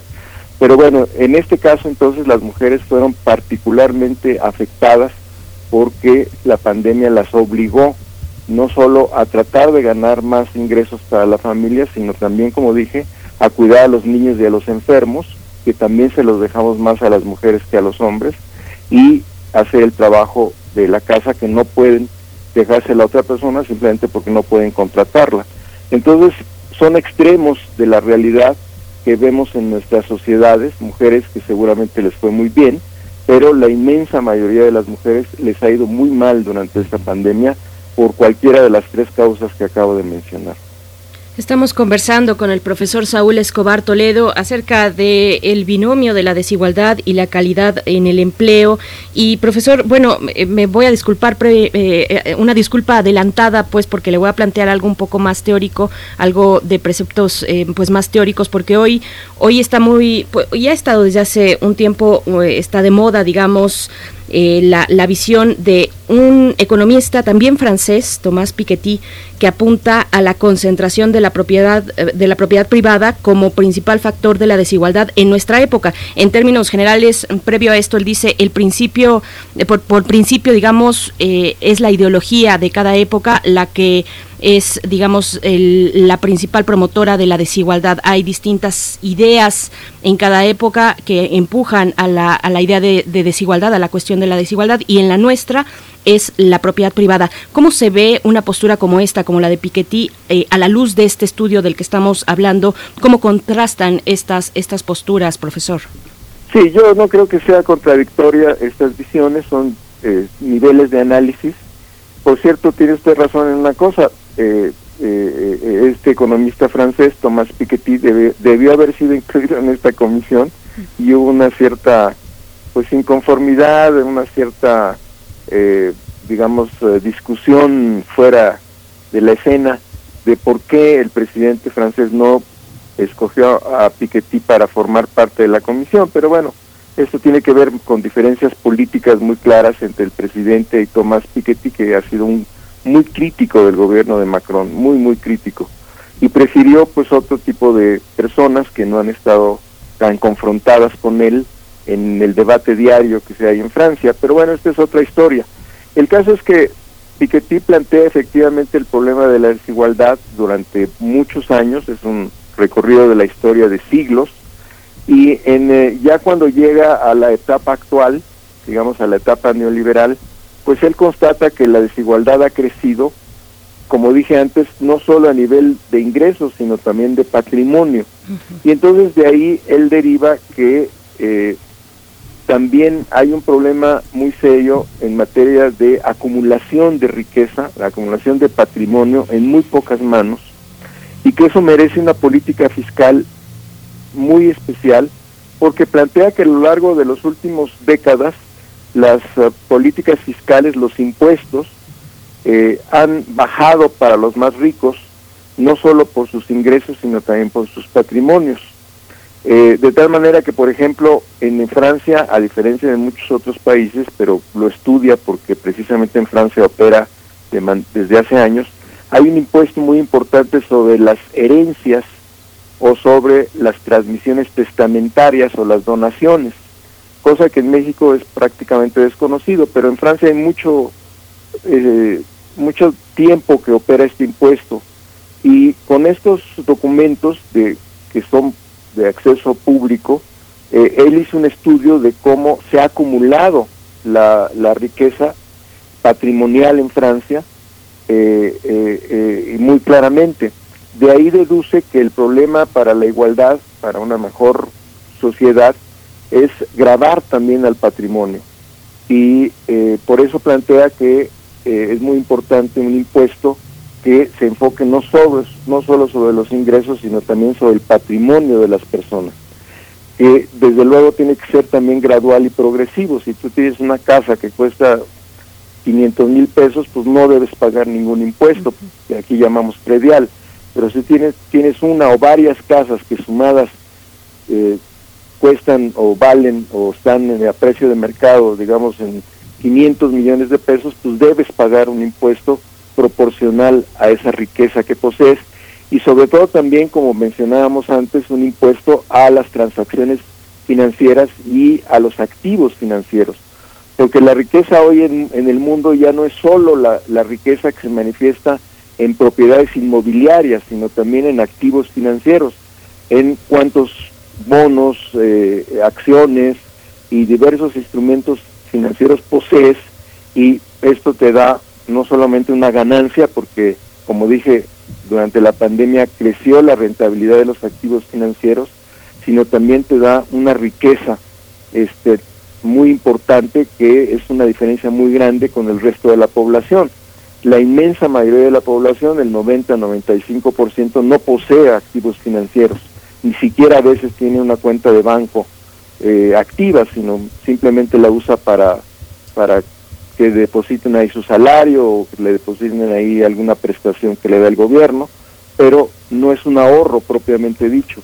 De tal manera que los activos financieros se concentran en muy pocas manos y ese es un asunto que Piketty realza de manera muy importante. Ahora, ¿qué tiene que ver esto con el empleo? Bueno, Piketty lo, lo menciona en el sentido de que si eh, podemos hacer un impuesto proporcional a la riqueza y al ingreso, pues esto va a generar mejores condiciones para que se cree mejor educación y por lo tanto mejores empleos, que es una cosa que en la que coincide con el estudio que acabo de citar, aunque el enfoque es distinto porque Piketty se, se centra más bien en la desigualdad de patrimonio y de ingresos y no tanto en el tema del trabajo, aunque también lo toca y de manera muy, muy clara en esta desigualdad en acceso al trabajo, precisamente por esta desigualdad que traemos, digamos, desde el nacimiento, desde que nacemos en una familia pobre, pues a la educación y por lo tanto a mejores, a mejores empleos.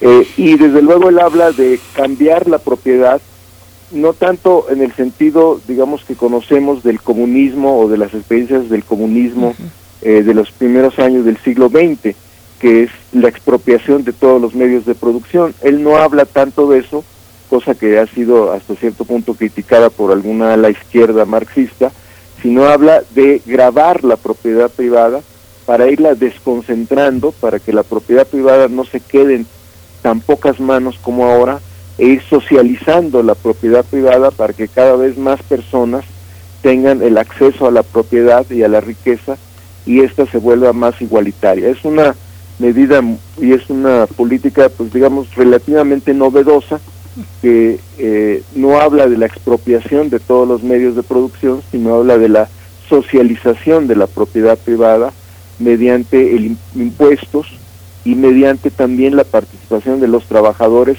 en los consejos de administración de las empresas, cosa que ya pasa en algunos países como Alemania. En Alemania ya es ley que los eh, obreros, los empleados puedan participar, tengan una representación en los consejos de administración de las empresas. Desde luego no mayoritario, pero sí eh, están representados y pueden opinar y pueden votar en los consejos de administración de las empresas. De tal manera que, por ejemplo, esta medida plantea Piketty debería generalizarse en muchos otros lados para que los obreros y los empleados pudieran participar en las decisiones de las empresas, por lo menos estar informados de, de, qué, de qué políticas se toman en las empresas, y estamos hablando de empresas privadas y eh, no solamente públicas. Entonces son medidas que él plantea pues como parte de este fenómeno de la desigualdad, que desde luego es un asunto que requiere pues una discusión muy larga y que mm, planteamos aquí de manera pues muy resumida para, para que pueda entenderse la gravedad del problema y las, las soluciones que se están discutiendo. Sí. Bueno, ya nos acercamos al fin de esta conversación, pero hay una hay un aspecto que la sociedad genera también una expectativa de empleo. Yo veo muchas eh, muchas eh, muchos lugares tanto desde Yucatán hasta Baja California donde hay muchas eh, cooperativas de mujeres que le dan empleo a mujeres en, la Ciudad de México los taxis que ahora con el regreso a clases este hicieron muchas chicas donde solo no suben no suben no subimos vatos dicen, pero son taxis de cooperativas de muchas mujeres que llevan a mujeres a trabajo de una manera segura, es otra parte y la que usted se refiere también que es la política de Estado, que es algo que está que también está pendiente en relación también a los programas de generar habilidades como los jóvenes los jóvenes que están siendo apoyados por esta administración federal. Pues este profesor Saúl, Saúl Escobar, si quiere hacer un último comentario, pues ya nos acercamos al final, pero le agradecería un poco un comentario sobre esto. Sí, desde luego que eh, digamos, todas las iniciativas y políticas y esfuerzos que se hagan para eh, asociarse, para eh, construir empresas, pues son bienvenidos, sobre todo empresas cooperativas o empresas del sector social, y las mujeres han demostrado tener a veces más iniciativa, más imaginación y más solidaridad que los hombres para construir este tipo de empresas cooperativas que requieren pues mucha mucha solidaridad entre sus miembros y mucha rectitud y mucha habilidad para manejarlas. Entonces, qué bueno que hay estas experiencias. Sin embargo, también hay el otro punto, el otro lado del asunto, que es que, eh, por ejemplo, eh, algunas empresas o, o, personas que se dedican a eh, transportar personas o repartir paquetes, pues cada vez vemos más mujeres en estas actividades, sin embargo, estas actividades por ejemplo, trabajar para Uber o para Rapid o para alguna empresa eh, que se contrata digitalmente, pues antes tienen muy malas condiciones de trabajo también. Eh, estos muchachos y muchachas que vemos en las calles ahora en bicicletas y motocicletas repartiendo cosas, eh, pues sufren de un problema laboral muy fuerte porque, por ejemplo, si tienen un accidente nadie se hace responsable de ellos. Eh, y no están reconocidos sus derechos laborales. Entonces ahí hay una beta, una laguna legislativa que hay que cubrir porque no está regulada la relación ni protegida la relación laboral de este tipo de trabajadores. Eh, de tal manera, bueno, que hay mucho que hacer todavía en materia de legislación laboral y aquí, bueno, pues planteamos eh, solamente algunos aspectos de este problema que hay que seguir discutiendo, pero lo importante es reconocer que mejores trabajos van a conducirnos a una mejor sociedad, a una mayor igualdad y a una mayor armonía social y también a un mejor clima político para que la sociedad pueda decidir su futuro y conducirlo a, a, mejores expectativas. Sobre todo esto es importante hoy que vivimos en un ambiente de tanta incertidumbre y de tanta, eh, digamos, deterioro por la pandemia de las condiciones sociales y económicas que hemos vivido en los últimos meses.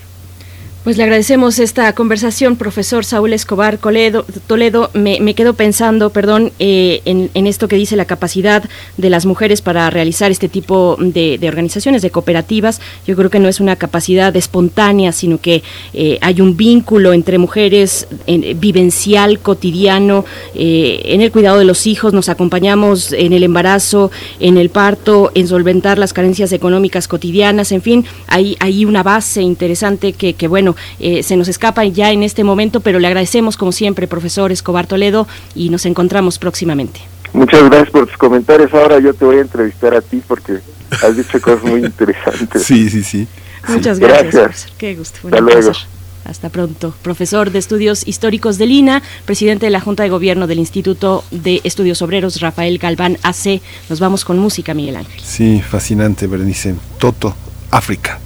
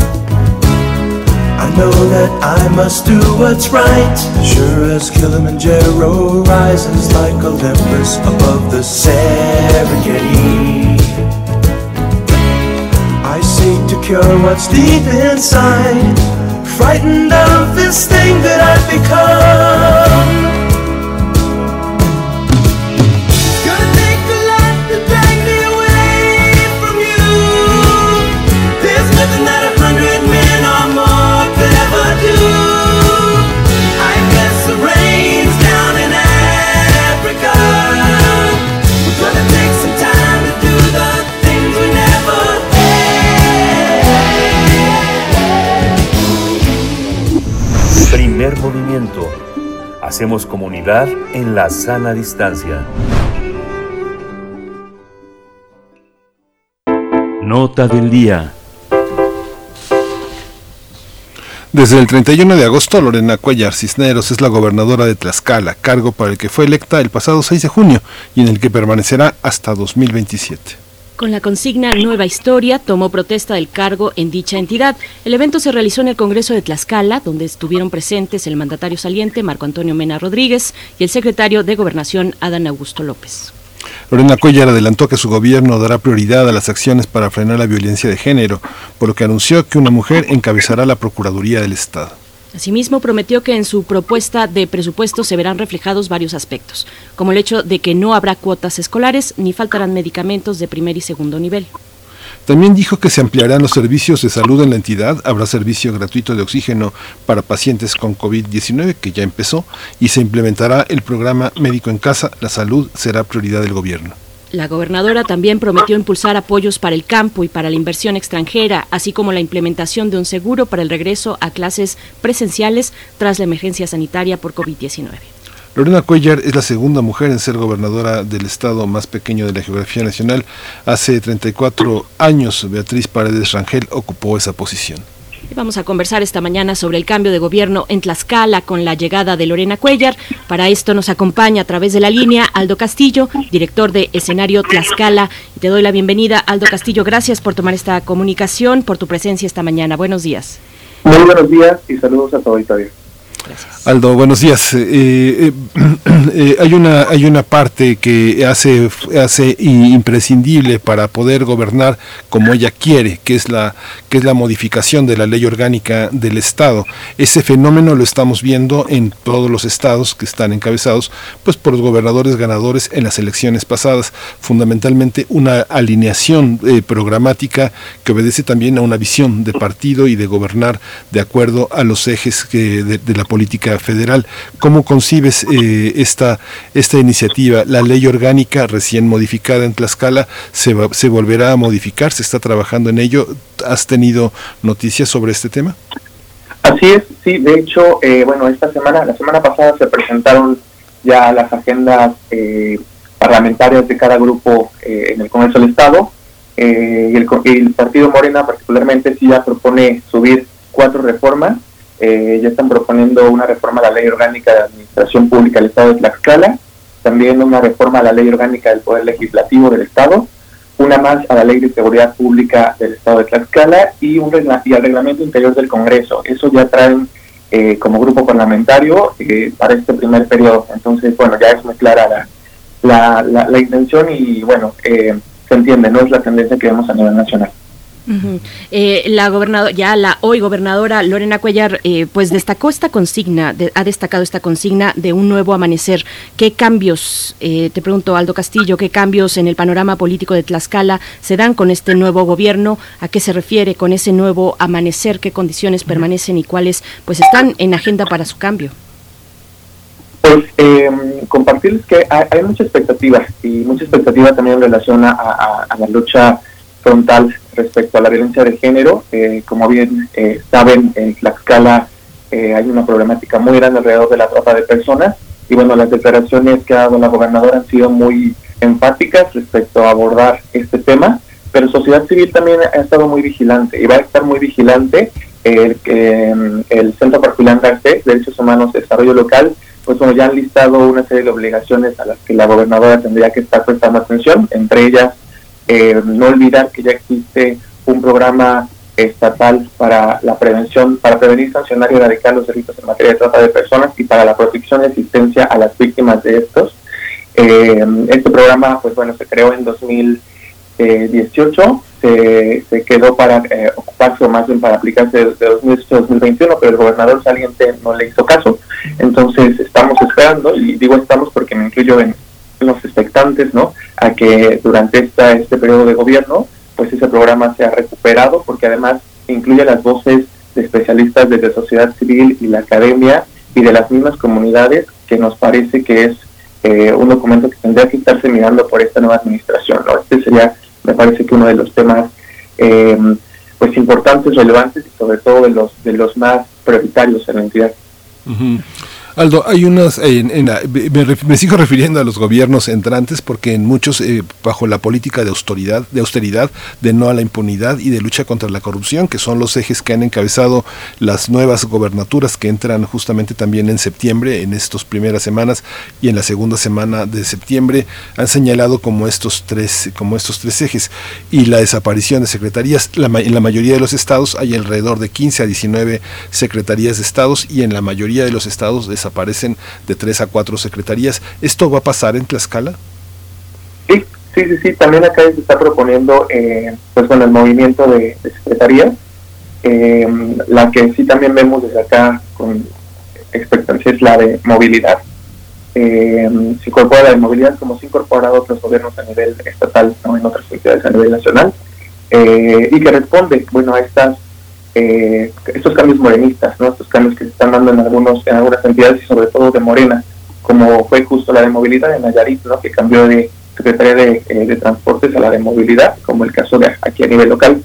Sí se proponen cambios, eh, pues bueno, se desinstala la Secretaría de Políticas Públicas, la de Participación Ciudadana, la de Obras Públicas, Desarrollo Urbano y Vivienda, eh, la de Comunicaciones y Transportes, y aparecen eh, aparecen otros más, aparece la de Finanzas, Infraestructura, Movilidad y Transporte, Medio Ambiente, la de la Función Pública, bueno, la de Secretaría del Bienestar, Ordenamiento Territorial y Vivienda y Trabajo y Competitividad. Así que sí, muchos cambios a nivel secretarial y que responden, vemos, a, a esta forma de estructurar los gobiernos ¿no? que están dando con, con los, los territorios de Morena. Aldo Castillo, me voy a regresar un poquito a lo que comentabas en, eh, en tu intervención anterior, eh, porque hace, bueno, para poner el contexto, hace cerca de un mes, lo sabemos, se presentó el informe sobre personas desaparecidas y no localizadas en México. Eh, ahí el subsecretario Alejandro Encinas, el subsecretario de Derechos Humanos, pues asociaba el delito de trata de personas a lo- con los altos niveles de desaparición de niñas y adolescentes en el país. ¿Cómo fue recibido ese, esa aseveración, ese informe y cuál es el panorama de la trata en el estado de Tlaxcala, Aldo? Eh, bueno, el informe se retomó acá desde sociedad civil, se complementó incluso a nivel eh, local en, en prensa con datos eh, más ilustrativos desde quienes trabajan la temática, bueno, la problemática aquí en la entidad. Eh, me parece que el informe sí da cuenta de una realidad eh, pues muy lamentable, ¿no? Eh, pero eh, está alejado, al menos el contexto tlaxcalteca está alejado, dado que el tránsito y cómo eh, son extraídas las mujeres y niñas no está bien representado en ese informe, que valdría la pena revisarlo y contextualizarlo a los eh, pues a los espacios más, más locales, ¿no? En el caso de Tlaxcala, pues bueno, el problema, el problema sigue avanzando. En menos de cinco años, la problemática pasó de estar solamente en algunos municipios a ya estar en más de 40 de los 60 municipios de la entidad. Entonces el problema va hacia la alza eh, y no se había querido ver, ¿no? Eh, tampoco se estaban mencionando los feminicidios como tales. Eh, los registros eh, desde la Procuraduría siguen quedando como homicidios dolosos sin ser tipificados como feminicidio, a pesar de que fue una gran lucha desde sociedad civil para que se lograra tipificar el delito. Eh, y aunque ya lo tenemos desde hace varios años, no se estaba ocupando la tipificación. Eso recientemente, en el último año de gobierno de Marco Mena, el gobernador saliente, bueno, empezamos a ver un, un cambio en los datos en el que ya, ya encontrábamos eh, tentativas de feminicidio ¿no? en los expedientes. Eh, sin embargo, pues bueno, no terminan de, de equilibrarse la balanza entre los números oficiales y los números que tiene sociedad civil, que mientras en los datos oficiales se dan cuenta de siete, me parece seis, siete feminicidios, bueno, sociedad civil tiene contabilizado al menos en este año 16. Sí, hay una parte también, este Aldo, que justamente esto que comentas también es muy importante, pero eh, inevitablemente nosotros como periodistas eh, tenemos contacto con mucha gente en el interior del país y mucha gente originaria de su propio de, su- estado y señalan eh, hay muchas manos ajenas en el estado. ¿Tú consideras que la construcción del gabinete corresponde a los eh, a, a- los a los esfuerzos programáticos que mucha gente ha hecho en Tlaxcala para formar parte del gobierno o hay otro tipo de, componentes? ¿Hay cuotas? ¿Hay elementos que de la administración federal migraron a Tlaxcala? Sí, sí, sí, sí, sí, sí, hay por ahí dos, dos elementos eh, que, que no, no son del Estado, sí son, digamos, exportados de, a nivel nacional, del gobierno federal, eh, pero me parece que la conformación de quienes entran al gabinete eh, y que sí son a del Estado, pues bueno, sí tienen una formación muy allegada y muy cercana al partido y también a la gobernadora. Eh, creo que la percepción de quienes llegaron a un puesto público en este momento eh, a nivel local es que, bueno, que básicamente se ganaron su espacio, ¿no? No, no hubo un tema, hay un tema de cuota, pero más bien es un tema a nivel federal que sí llegan a complementar el gobierno eh, de Lorena Cuellar, pero nos parece que estas personas que llegan eh, pueden incluso aportar elementos interesantes al Estado. Esto recordando que, bueno, Tlaxcala es, un- es la entidad más pues más pequeña de México y también con la, de las que tienen mayor rezago económico, a pesar de que tenemos una política de deuda cero en la que no tenemos ninguna deuda pública, pero sí hay un rezago económico respecto al crecimiento y a la movilidad o flujo de capital interno, ¿no? Eh, esto pues implica grandes golpes a la economía eh, pues, del individuo de a pie, ¿no? Eh, creemos que la- las incursiones de quienes llegan al gabinete pues podrían implicar movimientos también en la dinámica de cómo se están haciendo las cosas. Eh, de repente las escalas son dinámicas muy eh, localistas eh, que pierdan de vista que hay otras formas de hacer las cosas. Entonces la innovación no es algo que se da constantemente en los gobiernos tlaxcaltecas. Eh, estamos dando como un voto de confianza o así lo están viendo también quienes han dado eh, pues ya que estén estas personas en el gabinete, no que de fuera, a que puedan aportar elementos de innovación, ¿no? de acuerdo al, al, al, al currículum que les hemos observado.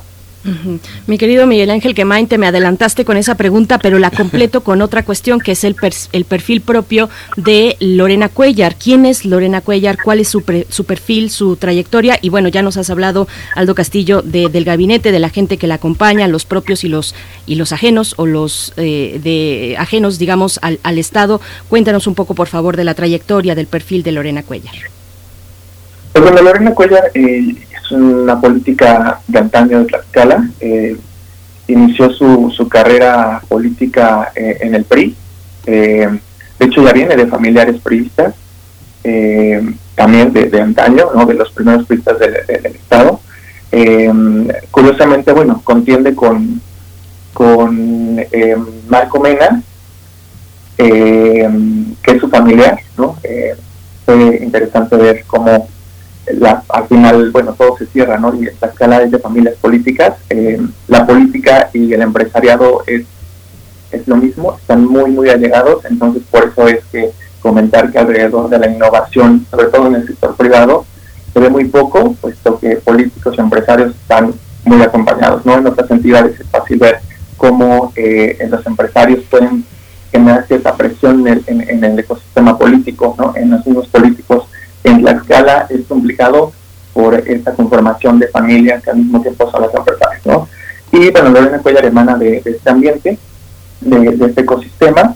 Ella ha sido diputada local en Tlaxcala ya por dos ocasiones, eh, presidenta municipal de la capital y senadora de la República antes de contender para, para la gobernatura, en esta ocasión que pide licencia. Ya había intentado ser gobernadora en 2016, me parece, cuando contiende con- contra eh, Mariano González Tarur, Eh, pero bueno, ahí se sale de la contienda, eh, incluso de la interna, puesto que, bueno, encuentra que hubo elementos que no le iban a dar eh, el gane, eh, pero bueno, realmente estaba negociando una plurinominal para regresar nuevamente a, como diputada local, ¿no? Por segunda ocasión. Eh, como presidenta municipal de Tlaxcala, se le recuerda por haber puesto los parquímetros, eh, y bueno, también ha tenido otros cargos públicos importantes. Ella realmente inició en la función pública, bueno, desde 1992 fue presidenta eh, del DIF municipal en Tlaxcala, ¿no? También fue presidenta de centros vacacionales eh, de la Trinidad, eh, ahí obtuvo Premio Nacional de Calidad justo en esta materia, y fue por lo que empezó a despuntar su carrera política al estar en los centros vacacionales. Porque bueno, ahí también se mueve mucho el discurso político y económico de, de Tlaxcala. ¿no? claro. Comentarle también algo que, no- algo que es muy importante, que ella inició en el PRI, pero bueno, se pasó al PRD y ahora mismo, bueno, gana por Morena. Claro, ujú, por supuesto. Sí, esta, este aspecto también que Tlaxcala coloca, no solo, por ejemplo, no sé, pienso en esta cuestión regional nada más y nada menos, por ejemplo, un periódico como Síntesis, que es eh, la bandera de esta cuestión regional de la que ocupa Tlaxcala, un lugar muy importante. Es un eje Veracruz, Puebla, Tlaxcala, Oaxaca. Esta, esta parte regional, ¿cómo, cómo, ¿qué implica en términos para el Estado, tanto de, en la parte de economía como en la parte de seguridad, que van de la mano en esta, en esta cuestión regional que hace tan estratégico Tlaxcala, ¿no? Claro, eh, bueno, uno de los temas pendientes y que, y que compartimos mucho con, con Puebla, eh, hablando ya en términos regionales, pues es eh, el asunto del huachicol, ¿no?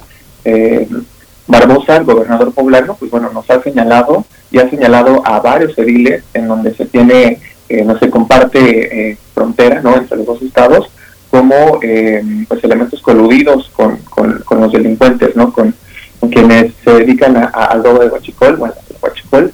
Eh, entonces, señalados estamos, eh, también invitados a, a- a gen- a generar acciones eh, bilaterales ¿no? entre las dos entidades. Eh, no sé si ahora, con entrada Lorena Cuellar en su agenda, porque eso no lo tengo muy claro, tenga presente abordar esta problemática y hacer equipo con Puebla. Otro tema que también tenemos pendiente y que compartimos, pues es eh, una plaga de un gusano despostesador, que más bien es un escarabajo, pero se llama gusano despostesador, que está acabando con la malinche, ¿no? Que la malinche, bueno, es este gran, gran pulmón de oxígeno para el Estado y que compartimos por, con Puebla y que eh, la problemática del gusano ya está llegando a esa entidad y comunidades eh, de estos municipios en donde se encuentra ya presente, pues bueno, ya se han reunido incluso eh, entre eh, eh, de los dos estados, Puebla y Tlaxcala, para discutir cómo solucionar esto y han planteado acercarse a, la- a las autoridades para generar acciones en conjunto por un asunto de seguridad también medioambiental. Eh, entonces, ese es un gran pendiente en el que también desde este lado estaríamos esperando que eh, se empiecen a generar acciones en conjunto. Eh, Lorena Cuella ya lo ha dicho también, ya, ya ha hablado al respecto y ha mencionado que sí eh, generarían acciones eh, en conjunto con el gobierno poblano, entonces ese es otro asunto que, que, que quedaría pendiente de estar monitoreando. Pues es interesante todo lo que nos compartes, Aldo Castillo, director de escenario Tlaxcala. Te agradecemos por, por este panorama del estado de Tlaxcala ante la llegada de Lorena Cuellar al gobierno. Muchas gracias y nos encontramos pronto si nos das oportunidad. Claro que sí, muchísimas gracias, excelente día. Gracias, gracias Aldo Castillo. Ya nos vamos de esta, de esta, de esta, de esta prim- segunda hora de primer movimiento. Le damos la eh, gracias a la radio Nicolaita que nos acompaña, nos acompañamos de 8 a 9 de la mañana. Quédese aquí, que es el primer movimiento. Regresamos en un par de minutos. Síguenos en redes sociales. Encuéntranos en Facebook como Primer Movimiento y en Twitter como arroba PMovimiento. Hagamos comunidad.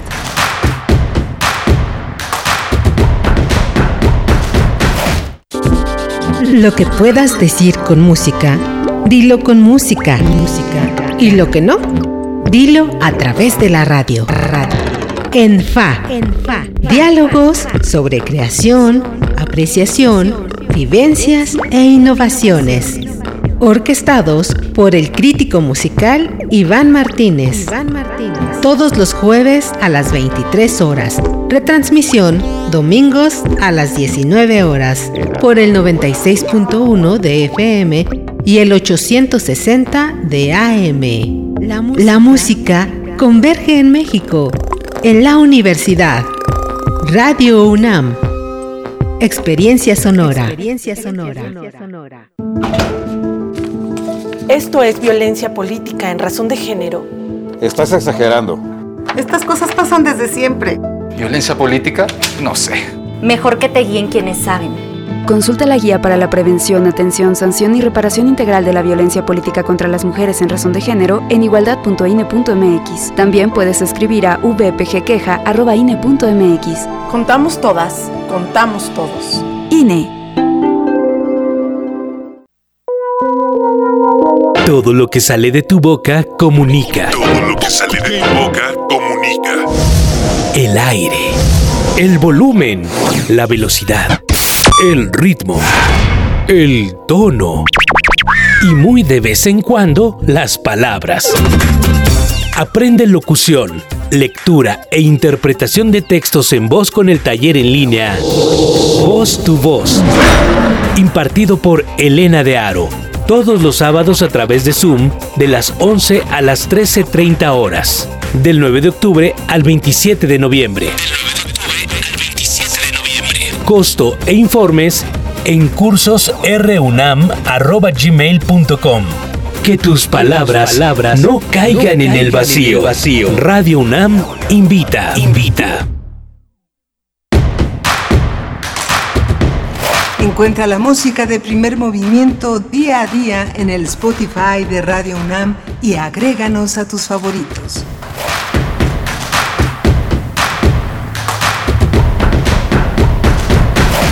Hola, buenos días. Estamos en primer movimiento. Son las 9 de la mañana con cuatro minutos en este miércoles 8 de septiembre. Ya avanzamos en este mes que tradicionalmente se señala como mes patrio y que justamente ahora toda la iluminación del Zócalo ya está concentrada en la conmemoración 500, 500 años. Está Socorro Montes en el timón de la nave, Frida Saldívar en la producción ejecutiva, Violeta Berber en la asistencia de producción y Berenice Camacho, mi compañera Berenice Camacho, del otro lado del micrófono. Buenos días, Berenice. Buenos días, Miguel Ángel Quemain. Buenos días a todos los que nos escuchan desde muy temprano, desde las 7 de la mañana, también a los que se unen en este momento a nuestra transmisión del día de hoy, miércoles 8 de septiembre. Los que están escribiendo también, Huehuetlacatl nos manda saludos, dice desde la hermana República de Aguascalientes, deseo una buena mañana, post zarandeada a toda la banda de primer movimiento. Aprovecho para mandar efervescente abrazo de cumpleaños a Plinio Sosa, arroba Pliniux. Bueno, sí, estuvo de cumpleaños el lunes pasado. A ver si, si, si me equivoco, me corrige nuestra productora que, que está muy atenta. Eh, pero creo que fue el lunes el cumpleaños del doctor Plinio Sosa. Lo tendremos más adelante, como cada miércoles, para cerrar la emisión de hoy, hablando del óxido nítrico, el mensajero del amor. Estará aquí el doctor Plinio Sosa. Rosario Durán Martínez también le desea feliz cumpleaños al doctor Plinio. Eh, está R. Guillermo por acá, mm, Flechador del Sol, en fin, a todos ustedes. Refrancito también. Xochitl Larellano dice buenos días, qué bueno que todos estén bien. Después del sismo, mi familia y amigos están bien, pero dicen que fue muy fuerte. Parece que septiembre es el mes para eso. Amor a todos, dice Xochitl. Igualmente para ti, Xochitl, hasta allá, hasta el estado de California, en los Estados Unidos. Bueno, pues a todos ustedes. Refrancito nos comenta eh, de inicio, da inicio un nuevo reto para uno de los estados que curiosamente, estando tan cerca de Puebla y a un paso obligado industrial y geográfico del centro del Golfo, siempre presenta un rezago fuerte. Un estado muy bello que, qué bueno que preguntaron lo de la trata tristemente célebre en ese sentido, dice Refrancito. Pues bueno, Miguel Ángel, ahí los comentarios de nuestra audiencia. Vamos a tener una mesa muy interesante, Miguel Ángel.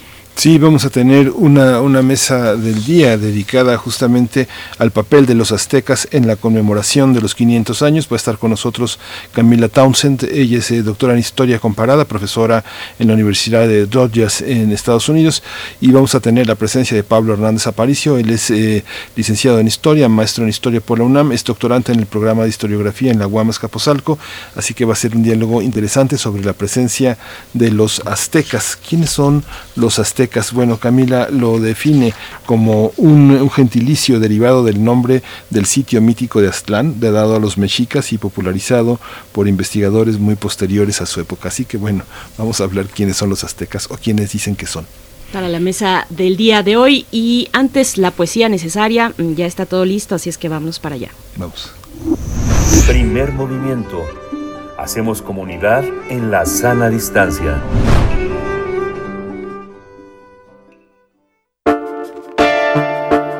Es hora de Poesía Necesaria. La poesía de hoy es sobre la ciudad, sobre específicamente sobre el amanecer de una ciudad y bueno, lo comparto por supuesto a razón de lo, de lo ocurrido el día de ayer como una manera de, de abrazarnos, de apapacharnos a través de la poesía. Originalmente esta poesía pues no tiene que ver con, con los sismos, sí, pero sí tiene que ver con la dictadura militar chilena. Eh, es del escritor chileno también Gonzalo Millán, que nació en 1947 y murió en 2006. Es la primera parte del poema titulado La ciudad, eh, originalmente publicado en 1979, mientras Millán vivía exiliado en Quebec a razón de la dictadura militar. Es un eh, poema emblemático del autor que aborda la convivencia y, las relaciones humanas en medio del golpe militar, pero que yo quise compartir aquí luego del duro día de, eh, de la noche de ayer. Pues vamos entonces con la ciudad de Gonzalo Millán. La ciudad. Amanece, se abre el poema, las aves abren las alas, las, abre, las aves abren el pico, Cantan los gallos, se abren las flores, se abren los ojos, los oídos se abren, la ciudad despierta, la ciudad se levanta, se abren llaves, el agua corre, se abren navajas, tijeras, corren pestilos, cortinas, se abren puertas, cartas, se abren diarios, la herida se abre.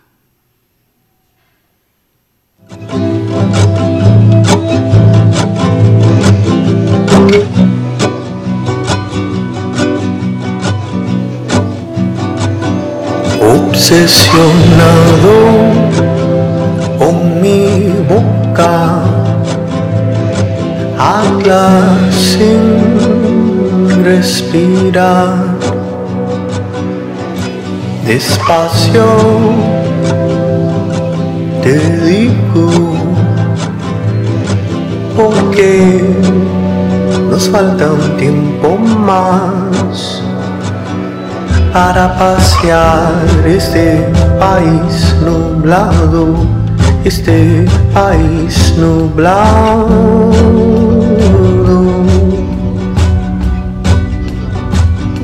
Para pasear este país nublado, este país nublado.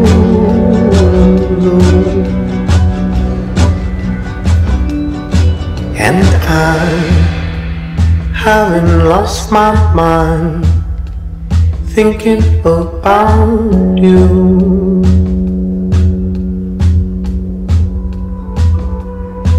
And I haven't lost my breath shouting all the things we're about to do.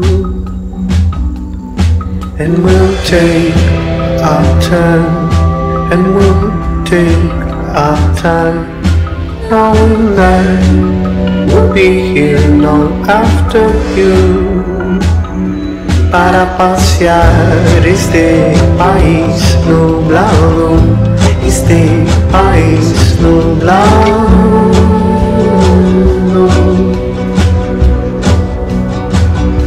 Para pasear este país nublado, este país nublado.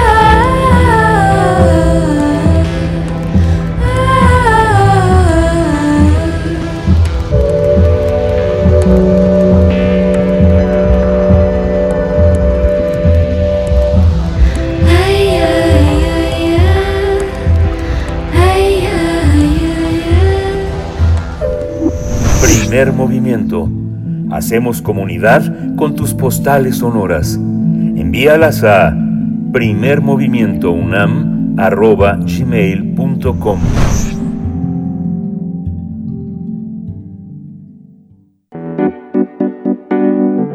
La mesa del día.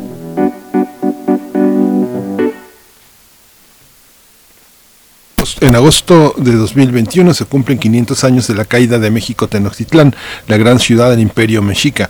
Todo comenzó el 22 de abril de 1519 cuando Hernán Cortés desembarcó en las costas de Veracruz. Tras, el tradicional intercambio de regalos y obsequios y encontrarse por primera vez con el tlatoani de los mexicas Motecuzuma Xocoyotzin, los españoles se, adelantar, se adentraron en el Valle de México y la capital azteca de Tenochtitlán. Tras darle la bienvenida, los españoles pudieron ver desde lo alto del Templo Mayor de Tenochtitlán las docenas de ciudades-estado que se asentaban a lo largo de las costas de los diferentes lagos. Algunas de estas ciudades fueron en su día rivales de los aztecas, pero Tenochtitlán se convirtió en la potencia dominante en torno al 1500. Finalmente, el 13 de agosto de 1521 se produjo la caída de la gran ciudad, así como de Tlatelolco, la ciudad gemela de Tenochtitlán, que era el último punto de resistencia mexica. Tenochtitlán cayó días antes y una vez que los españoles capturaron a Cuauhtémoc, todas las tropas mexicas fueron vencidas. En la obra titulada El Quinto Sol, la historiadora estadounidense Camila Townsend narra una historia diferente de los aztecas porque se basa en fuentes náhuatl del siglo XVI. Eh, eh, así que presenta una visión diferente de la sociedad mexica y la caída de Tenochtitlán. Por ejemplo, desmiente que los aztecas vieron a Cortés como el dios Quetzalcoatl. Y vamos a conversar esta mañana sobre el papel de los aztecas en la conmemoración de los 500 años de la caída de México Tenochtitlan y de Tlatelolco. Y este día nos acompaña para este propósito Camila Townsend. Ella es doctora en Historia Comparada, profesora de Historia de la Universidad de Rutgers. Ha estudiado a los pueblos indígenas de América desde los Andes hasta Chesapeake y se ha especializado en el análisis de fuentes escritas en náhuatl. Camila Townsend, muchas gracias por, por esta participación participación por esta mañana. Bienvenida a Primer Movimiento, a Radio UNAM. Gracias, es un placer estar aquí con ustedes. Gracias, Camila. También está con nosotros Pablo Hernández Aparicio, él es licenciado en Historia por la UAM Iztapalapa, maestro en Historia por la UNAM, doctorante en el programa de Historiografía en la UAM Capozalco, es eh, dibujante arqueológico y sus líneas de investigación han sido la cosmovisión, poder y política de los antiguos nahuas, historiografía nacionalista, historia conceptual. Pablo Hernández, muchas gracias por estar con nosotros esta mañana. Muchas gracias. A la hora. Muchas gracias a ambos. Empiezo esta conversación en el mismo orden de la presentación, Camila Thousand, eh, para preguntar, bueno, eh, a propósito, por supuesto, de esta obra, El Quinto Sol, ¿quiénes fueron los aztecas? ¿Desde qué miradas se interpretan a una cultura como esta? Eh, desde el mismo, mismo nombre, la manera de nombrarles, pues tenemos nosotros en, en México por supuesto, eh, pues nuestras diferencias, nuestros encuentros. Ha habido un debate reciente también sobre el significado de la conquista y sus alcances. Cuéntanos un poco, Camila, profesora Camila Tausen. A ver si Bueno. nos escucha. por- Sí, adelante. Ah, bueno, bueno. Me- ah, bueno, es que a mí me parece que lo importante es consultar, concentrarnos más que, que hemos hecho en el pasado en las fuentes escritas por los indígenas y para los indígenas, para sus propios nietos, bisnietos, etcétera, porque en general hemos, nos hemos concentrado en las fuentes que ellos escribieron junto con los frailes, junto con los españoles, los códices se, llaman, que todos cono- conocemos, por ejemplo, el famoso códice florentino, por ejemplo, pero existen estas otras fuentes que ustedes mencionaron, los anales, En náhuatl, y allí nos dan otra, otra manera de ver la situación.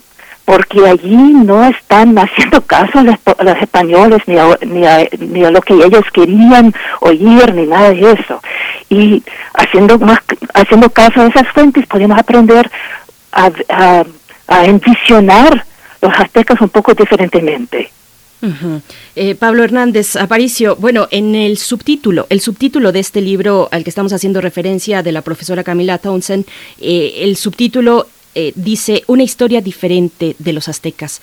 ¿Cómo ver de manera diferente nuestra historia, Pablo Hernández?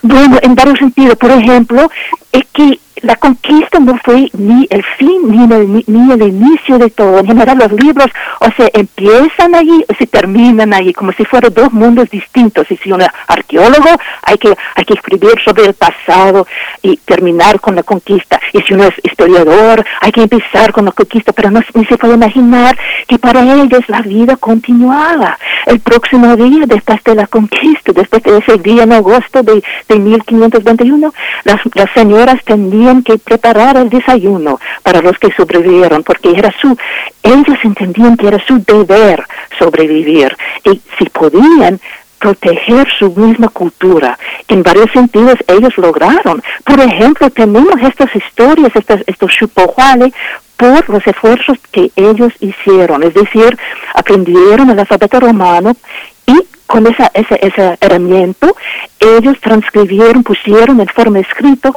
sus historias orales que habían mantenido por siglos. Entonces tenemos varios textos, varias, varias escrituras que nos dan como una, una, que nos ofrecen como una ventana, que, que nos dejan ver el pasado por medio de sus propios ojos, sin la influencia de los, de los frailes. Y es por eso que todavía conocemos esa historia. Am, y, y- y ahí ellos no están imaginando que, Hernando Cortés era un dios ni nada de eso. No estaban pensando que su mundo iba a terminar para siempre, que nunca iba a haber esos días con sus culturas, con sus, con sus, sus modos de orar. No, no estaban imaginando eso de, de ningún modo, porque sabían que la vida continuaba. Por supuesto. Voy ahora con Pablo Hernández Aparicio, quien también nos acompaña en esta conversación, con la misma pregunta que ya te lanzaba, eh, que te proponía Pablo Hernández, eh, este subtítulo, Historia diferente, una historia diferente de los aztecas, por favor. Muchas gracias. Bueno, yo creo que eh, podríamos decir que se trata más bien de una, una visión distinta. En este caso se está intentando hacer una visión desde los propios indígenas, observar lo que ellos mismos dicen de su pasado. Como lo señala la misma autora dentro de su texto, habitualmente, eh, pues, cabe señalar que en el mundo eh, occidental, en, en el- en los, en los textos extranjeros, se observa más la mirada de los europeos, lo que dicen los europeos sobre los indígenas que lo que los indígenas dicen de sí mismos. En ese sentido, entonces, lo que se está tratando de hacer a lo largo de este texto es ver cómo ellos interpretaron ese proceso y cómo enfrentaron posteriormente el proceso de colonización y vivir en un mundo que ya no es el que ellos habían construido. Estas adaptaciones que se realizaron a lo largo de los siglos XVII y XVIII, esta reescritura de la historia y reinterpretación tanto del periodo previo a la conquista como de la conquista y de su presente. Lo que me, a- me gustó en particular de este texto es que se señala la conquista no como el último momento de los indígenas, es decir, ellos no desaparecen, no, em, no, no deja de existir esta cultura, sino más bien es un momento importante que les va a traer un quiebre y una reorganización en su cosmovisión, en, su vida práctica, etc. Camila, hay una, hay una parte que también es fundamental para arrancar con la discusión del libro, que es esta cuestión de gratitud con, con los traductores. Estás hablando de James Lockhart y de Luis Reyes García, la puesta eh, al alcance de un, de un investigador de archivos que están eh, atomizados en varias partes del mundo. Uno de ellos, dos de ellos, están entre nosotros en México, en la biblioteca y en el archivo del Instituto Nacional de Antropología e Historia. Algunos hay en el, en el, en el AGENE, pero también en la Biblioteca Nacional de Francia, en la British Library, en la Biblioteca de la Universidad de Uppsala, en Suecia, en la Pública de Nueva York y la Biblioteca del American Museo. ¿Cómo, pueden, cómo podemos tener archivos tan atomizados para, para para una materia tan fundamental para la discusión de la historia. Quisiera que hablaras un poco de esta aproximación de la discusión de los géneros y de la profunda y de la profundización en la lengua en la lengua eh, eh, que tienen estos archivos. Sí, es bien difícil porque es, es una realidad bastante dura que, que se les han quitado tantas fuentes suyas, es decir, mexicanos que ya existen ahora como como como como como usted dijo en Nueva York, en Francia, etcétera. Pero lo, lo, lo maravillo, lo maravilloso es que muchos mexicanos ah, ya han traducido, ah, no a todas esas fuentes, los chupoale, los anales, pero a la, a la, a la, a la gran mayoría de ellos sí. Ah, Rafael Pena, por ejemplo, un historiador mexicano que es, eh, ha, ha hecho trabajo excelente, ha traducido bastante de esas fuentes. Entonces existen y existen en formas que no son muy caros, que se pueden comprar en las librerías mismas allí en, en, en DF. Y el problema ha sido que, bueno, un problema ha sido que mm, esas fuentes, los anales, suenan un poco diferentes, es decir, no se, no se habían escrito para nosotros, para la gente del oeste, de, de- para, para, para nuestra comprensión. Se, se escribieron por, su, por sus propios nietos, etcétera. Entonces, es un poco difícil entenderlos al principio, pero conociendo ya algo de la historia y, y leyendo más de más de uno se puede entender más de, esa, de lo que están tratando de decirnos sobre su pasado.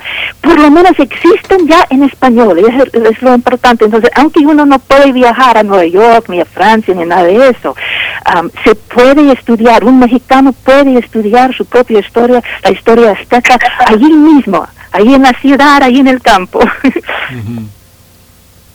Pablo, Pablo eh, Hernández, esta, esta visión desde la arqueología, la antropología y la historia, cómo se conjunta en esta visión tan provocadora que este, sostiene Camila Townsend, es eh, eh, encontrar en la vida cotidiana algo que no ha sido borrado.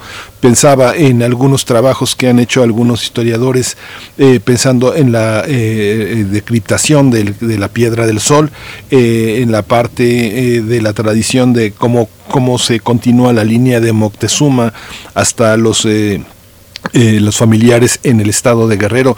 Está presente todo el mundo todo ese mundo de 1500 está presente en el México de hoy.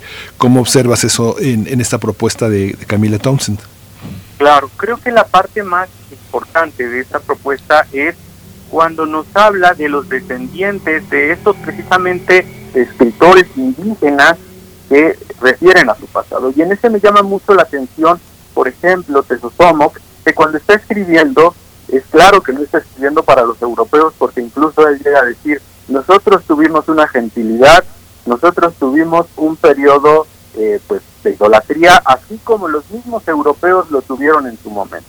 Entonces, en ese sentido, podemos ir viendo cómo eh, no solo están utilizando los mismos caracteres latinos en el, en el siglo XVII, en el siglo XVIII, sino también dentro de eh, pues la misma cultura que aprendieron, la misma historia sagrada, en este caso cristiana que aprendieron, la están aplicando para revertir ese discurso que, que tienen los europeos sobre ellos. Junto con eso, entonces, vamos viendo cómo incluso la misma autora nos dice que habitualmente tomamos la arqueología, los testimonios europeos y a partir de eso tratamos de construir una imagen de los indígenas.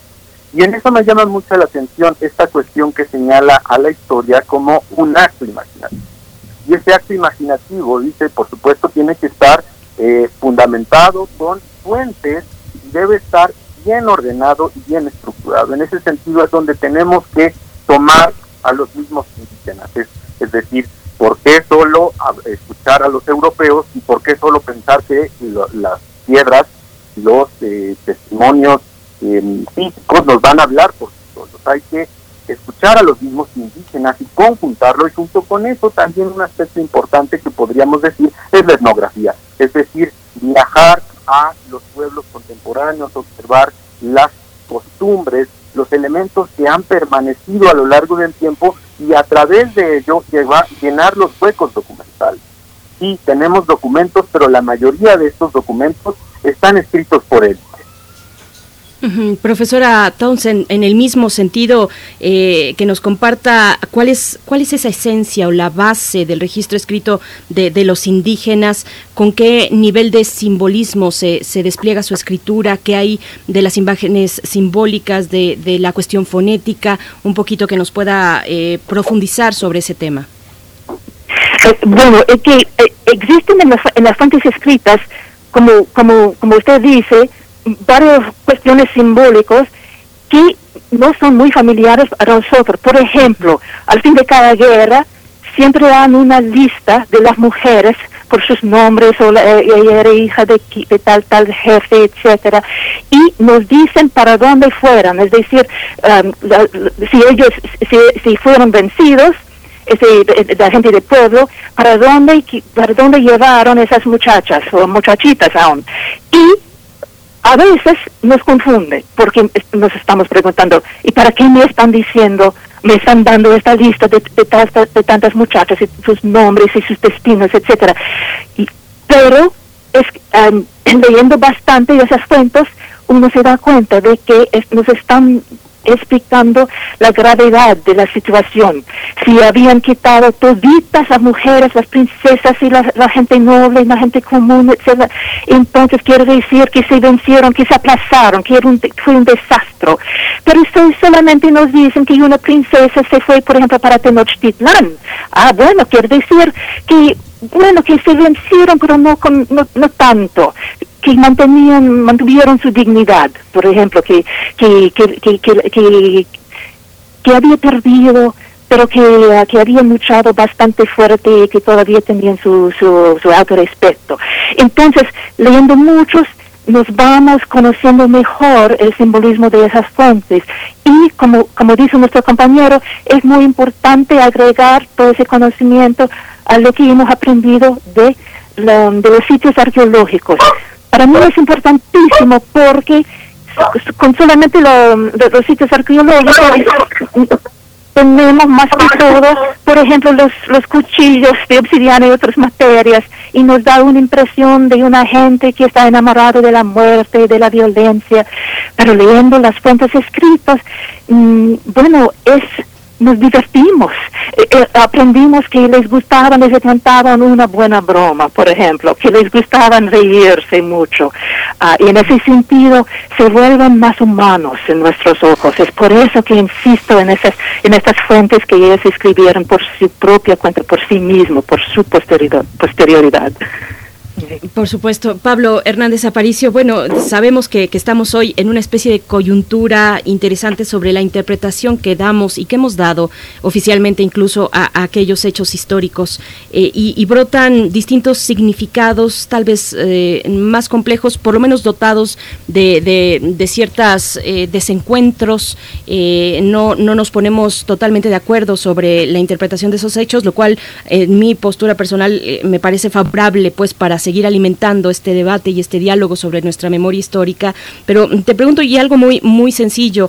Eh, hablamos en este tipo de interpretaciones, cuando hablamos de los aztecas, como lo reseña el título mismo del libro, cuando hablamos de los mexicas, en esta gran diversidad, pues, en medio de esta gran diversidad que conjunta a los antiguos nahuas. Claro.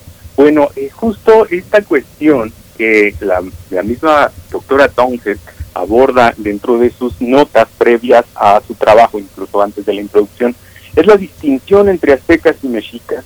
Aztecas generalmente lo vemos en las mismas fuentes de tradición indígena, vamos a observar que solo se emplea para referirse a aquellos que vivían en Aztlán y que una vez que salen de Aztlán adquieren el nombre de diferentes, bueno, se, se, se diversifican, se ramifican en diferentes grupos y estos grupos van a ser nombrados por sus dioses particulares.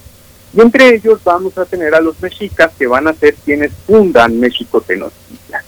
Sin embargo, a lo largo del siglo XVIII más o menos y con mayor énfasis en el siglo XIX, comenzamos a utilizar el término azteca para referirnos a todo ese pasado de los mexicanos. De hecho, Esclavijero quien dice azteca es el, el origen o los antiguos de los mexicanos. Él se refería claramente a los que habitaban en la Ciudad de México antes de la llegada de los europeos. Sin embargo, con este proceso de conformación del patriotismo y el nacionalismo, y cuando nos convertimos en el país de México, en la nación mexicana, adquirimos ese sentido de que nosotros provenimos de los aztecas, y entonces me parece que esta propuesta y esta, esta nota es muy importante en el texto de la doctora Sánchez. Decir, a ver, aztecas no son esos que conocemos como los mexicas. Aztecas ahora es lo que se ha interpretado y lo que hemos dicho sobre esa cultura. Hemos creado un, digamos, una interpretación paralela, dos grupos paralelos. Uno que sería la realidad histórica de un pueblo indígena de habla náhuatl que habitó la ciudad de México Tenochtitlan, conocidos como los mexicas, y otra que es nuestra interpretación, que puede ser nacionalista, que puede ser de cualquier otro tipo, sobre la cual hemos utilizado el término azteca. Por eso incluso ahora tenemos el país azteca, la tierra azteca, el estadio azteca, pintores aztecas, muchísimas cosas que nos remiten a esas dos, esos, esos dos elementos. Entonces hay que entender que por un lado estamos refiriéndonos a una realidad histórica propia indígena y a otra, en el término azteca, a estas interpretaciones que hemos hecho de carácter generalmente nacional. Hay una, hay una, si uno ve a los, ve ve a los autores, Camila, que están citados en, el, en la bibliografía del libro, uno de los autores más citados eres tú, eres tú y, la, y, la, y el recorrido que uno puede hacer a través de las cuestiones que has publicado son fundamentalmente en universidades que se han preocupado por, por la cuestión eh, prehispánica, por historia mexicana, Charlottesville en University of Virginia, este, eh, Colorado en la Universidad de Colorado, en la Universidad de Oxford, en la Universidad de Cambridge. Hay, una, hay muchos artículos publicados. ¿Cómo es esta historia de publicar sobre México a lo largo de 20 años y ahora tener en español un libro que se da en un concierto donde hay otras voces. Luis Fernando Granados, ya hablamos de 1520, la crónica, la carta de relación de Cortés, eh, Bárbara Mundi eh, con Tenochtitlán en México en esta en esta en este mapa que se coloca sobre el México contemporáneo, cómo es una un trabajo en soledad durante casi 20 años y un trabajo tan acompañado ahora en la en la conmemoración de los 500 años, cómo colocas eh, tu propio trabajo en ese concierto, Camila. En el concierto de, de, de, de hoy día, de este momento aquí, o en, Sí, en sí, sí, la 20 años. historiografía entera que se ha escrito durante las generaciones. En este contexto de los últimos de los últimos 20 años de los que formas parte en tu vida activa como investigadora, como co- compartiendo codo a codo con colegas, viendo traductores, viendo archivos, eh, viendo publicaciones que tan difícilmente salen a la luz. Pues sí, eh, bueno, eh, eh, no, no estoy segura que, que agarre el libro, pero creo que me parece que, bueno, cuando yo era muy niña, yo yo leí este libro de Miguel León Portilla, era un- fue una influencia grande en mi vida. Después tuve la oportunidad de, de estudiar con ah, James Lockhart, un- como un, un héroe aquí en mi país, es decir, uno que, que aprendió este náhuatl y escribió bastante. Y poquito a poquito, primero eh, buscando la historia de las mujeres, de Malintzin y otras, otras mujeres indígenas, poquito a poquito yo aprendí más y más y más. Y un día mientras que estaba yo escri- escribiendo otros libros para los para los para otros est- estudiosos uno que, que se llama lo- lo- los, los anales ah, de- del mundo indígena. Y es que me pensé mira es como si estuviera escribiendo un libro sobre, por ejemplo, Octavio Paz, pero para una, asista- una asistencia para lectores que no conocen Octavio Paz, la, obra de él, unas biografías de, un autor, mm, pero que, no se conoce ni, ni, ni lo que él ha escrito. Entonces me pensé, mejor si no escribo solamente sobre los anales como fuentes, sobre la historia de las fuentes, es mejor si yo escribo la historia que sale dentro de las de los anales de, de esas fuentes. La, la historia como ellos mismos es decir la, la gente la, gente nahua como como me corrigió este mi compañero que, que, que tiene razón este, esta gente nahua esta gente nahua cómo es posible cómo cómo hubieran ellos escribieron su historia para nosotros utilizando solamente sus propias sus propias fuentes Y es eso lo que yo traté de hacer. Pero claro que lo que, lo que, que mis esfuerzos son productos del trabajo de, bueno, de, de un montón de personas. Se dice en inglés que estamos en, en, en las espaldas, no- no- nos, nos paramos en las espaldas de los gigantes. Creo que se dice ahí también, ¿verdad? Y, yo soy producto de, de, de varias generaciones de, de, esfuerzos de, estudiar esa gente tan importante en la historia de, en la historia mundial. Pero eh, quizás mm, eh, no sé si agarré el hilo de- del pregunta, el, el sonido se me va a veces y parece que perdí algo. No, sí, sí, Camila, muchas gracias bien, por tu respuesta. perfecto, ok. Bueno, Pablo, Pablo. Hernández, eh, a veces eh, como, como académicos, como historiadores, a veces los libros se empiezan a leer desde la bibliografía. Uno ve dos ejes, este, por una parte están Los Hombres Dios de López Austin, no está, curiosamente, a- a pesar- con, con todos los comentarios de Camila Tausen, Cuerpo Humano e Ideología, que es un cuerpo, es un cuerpo de transcripciones sobre, sobre el sentido de la vida, de la vida cotidiana, la medicina, la cosmología, pero está prácticamente todo lo fundamental de León Portilla. Como historiador, como lector, como mexicano que participa de la academia, ¿cómo observas estas visiones este, sobre México que están plasmadas en este mundo de lecturas de Camila Thompson? Claro, eh, bueno, me parece que el texto, como bien lo señala la doctora, de hecho así lo, lo pude observar, está destinado para un público muy amplio. Incluso ella dice, yo estoy intentando escribir para alguien como si no supiera nada de los indígenas. Y entonces sí vemos a dos clásicos, que en este caso son eh, el, el Miguel Portilla y el doctor Alfredo López Oski. en, ese, en ese sentido, podemos decir que nos muestra los, los, los autores que son clásicos. Eso no quiere decir que sea eh, toda la bibliografía en la que disponemos dentro de la Academia Mexicana, principalmente la tradición de la UNAM. En la UNAM tenemos una bibliografía muy amplia que yo entiendo es no es posible trabajarla toda. Sin embargo, creo que la doctora opone los principales autores para que a través de esa visita, que el curioso, aquel que tenga interés en indagar en el mundo indígena, vaya, los revise estos autores y luego estos lo remitan a más como puede ser Miguel Pastrana, como puede ser este, Federico Navarrete, que incluso también está en la bibliografía, eh, también el, doctor eh, Rubén Romero Galván, que tiene una tradición historiográfica muy amplia que puede abonar a estos problemas. Creo que incluso una parte muy rica de este texto es que no solo se puede leer de una forma académica, es decir, así muy abigarrado, muy concienzudamente y todo esto, sino que se puede leer muy fluido y observamos muchos puntos que nos llevan a cuestionarnos ciertas cosas, como la sociedad y como el papel de las mujeres y todos estos elementos. Entonces, a través de estos de esta bibliografía básica y estas fuentes comentadas, por supuesto que nos que nos pone la autora, podemos nosotros, si no tenemos conocimiento muy amplio del mundo indígena, indagar con nuestros propios medios.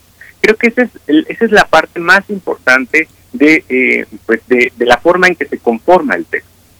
Yo creo que tiene, eh, es imposible eh, introducir todos los textos que se generan, incluso si tratáramos de, de leer todos los textos que se generaron este año, pues no acabaríamos y tendríamos que hacer un libro solo de bibliografía. Sin embargo, creo que lo atinado es que pone tanto bibliografía clásica como bibliografía, bibliografía contemporánea. Está este Andrea Barak, está eh, Rodrigo también. Entonces, toda esa serie de elementos creo que nos ayudan también a ahondar más allá en ir a problemas específicos abordados por otros autores.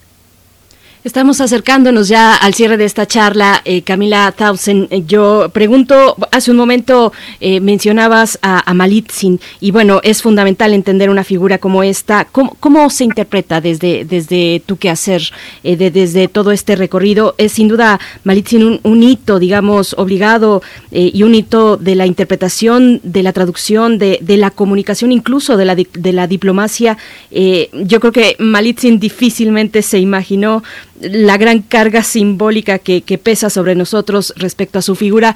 ¿Qué decir de, de- de- esta mujer eh, del periodo de la conquista, Camila Tausen? Eh, Bueno, eh, bueno eh, eh, eh, eh, es pregunta muy importante y muy difícil contestar en, en el sentido de que eh, ese- esa obra, el, libro que escribí sobre ella eh, hace, hace tiempo, era muy diferente porque casi no existían fuentes. Es decir, ahora que yo yo creía que no existían fuentes. Ahora que yo, conozco mejor los anales, los Shupahuale, me doy cuenta de que existen nueve, nueve anales, nueve, nueve Shupahuale, donde hablan de ella. Pero en aquel momento yo solo sabía unos pocos, como tres. Y en general yo estaba trabajando con los fragmentos, los, los de evidencia que, que, existían, que yo conocía, que, que sabía que existían. Y por eso yo tuve que escribir un libro, un libro sobre los contextos más que sobre los textos. Es decir, no podía decir, eh, no, no vamos a poder, creo que no vamos a poder decir qué pensaba ella exactamente, pero sí podemos construir los contextos, las, va- las varias alternativas, los varios retos que ellos eh, enfrentaban, que se enfrentaban con ella, y podemos por lo menos entender mejor lo que ella hizo. Eh, por ejemplo, am, si nos si nos dicen y si nos dicen ah, lo- lo- los anales los anales los indígenas que ella se interesaba mucho en salvar las vidas de los indígenas podemos y si varias fuentes dice eso, no solamente uno, escritos por gente que no se conocían, entonces no se estaban copiando podemos concluir, creo yo, que ella sí tenía interés, mucho interés en salvar las vidas de, de- de la gente indígena. No podemos probarlo porque no tenemos su, su diario secre- secreto, no existe, ¿verdad? Pero sí, con todos esos contextos, la evidencia, los fragmentos que sí existen, podemos concluir algo que es mucho más profundo y mucho más importante que lo que se había pensado, que era que había tradicionado a su gente, que era una mujer sediciosa, you know, nada de eso, porque no hay ninguna evidencia para esa interpretación. Bueno, unos unos fragmentos sí dicen que ella mm, ayudaban a los españoles en, en hacer daño a la gente. Do- el apareamiento, es decir, un texto am, visual y en algunos momentos en el Códice Florentino, pero en general el mito que hemos aceptado por tantos años no tiene nin- no existe en las fuentes de aquel momento. Entonces, aunque no puedo probar ah, que tengo razón que ella era una mujer muy valiente, ah, yo puedo sí sugerir que tenemos más evidencia para esa interpretación que para, para lo otro, para el otro. Estamos ya acercándonos al cierre. Pablo Hernández te pediría un último comentario y quisiera orientarlo. Tú, tú eres dibujante arqueológico también. Quisiera eh, eh, orientarlo hacia ese lugar, hacia el papel del dibujo arqueológico en la interpretación o reinterpretación y, e incluso en la difusión de los hechos históricos, la interpretación de, de las distintas fuentes. Cuéntanos un poco ya para el cierre de esta conversación, por favor, Pablo. Claro. Bueno, yo creo que esta parte es muy complicada. La parte, recuerdo yo cuando hice la, primera vez dibujo arqueológico, le preguntaba, en este caso a la arqueóloga, ¿y por qué son necesarios los dibujos? ¿Para qué nos sirven cuando ya tenemos eh, pues escáneres, tenemos cámaras, todo esto, tenemos fotografías? Y me decía, bueno, es que el problema es que no siempre se pueden ver todas las cosas dentro de una fotografía. Es necesario que a través del ojo humano tratemos de encontrar algunos elementos y mostrarlos a las personas a las que les estamos relatando esta historia o describiendo estos objetos.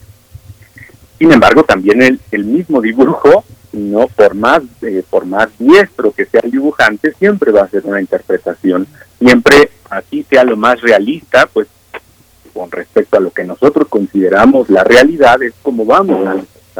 Por eso cuando vamos viendo diferentes dibujos a lo largo del tiempo, o estos mismos plaquilos, luego en el siglo XVII, los de León y Gama, etcétera, vamos viendo diferentes perspectivas, diferentes formas de plasmar esos objetos históricos. En ese sentido, entonces, podemos considerar que al igual que la historia, la historiografía, la, la arqueología, el dibujo arqueológico también es una interpretación de los objetos. Y esa interpretación de los objetos, así como estamos historizando, así como estamos problematizando los testimonios indígenas, los testimonios europeos, podríamos problematizar esos dibujos, esos, eh, pues esas pinturas y esos elementos que tratan de contarnos una historia o de retratarnos lo que se considera la realidad. Pues eh, muchas gracias por esta, por esta conversación. Pablo, Pablo Hernández, gracias por, por aceptar este diálogo. Pablo Hernández Aparicio, este licenciado en Historia, eh, eh, maestro también en Historia por la UNAM, doctorante en el programa de Historiografía en la UAM Azcapotzalco. Eh, muchas gracias por tu presencia hoy aquí en Radio UNAM. Muchas gracias. Muchas gracias, eh, Camila Townsend. eh, muchas gracias, doctora en Historia Comparada, profesora de Historia en la Universidad de Rutgers. Mucha, mucha polémica, mucho interés, muchos libros por leer sugeridos en este enorme trabajo, El Quinto Sol. Muchas gracias, Camila. Muchas gracias a todos ustedes. Gracias, hasta pronto a ambos. Por aquí nos dice Rosario Durán Martínez, también encontramos en el Museo Británico a una chica copiando un dibujo. Eh, pues bueno, por acá respecto a nuestra, a esa última cuestión que yo le planteaba a Pablo Hernández, gracias Rosario. Vamos a ir con música a cargo de René Moy y Telefunca. La canción se titula Samurai. Come here, baby.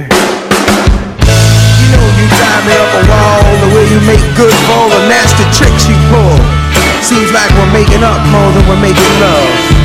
And it always seems you got something on your mind other than me. Girl, you got to change your crazy ways. You hear me? Say you're leaving on a 7:30 train and that you're heading out to Hollywood. Girl, you've been giving me the line so many times it kinda gets like feeling bad looks good.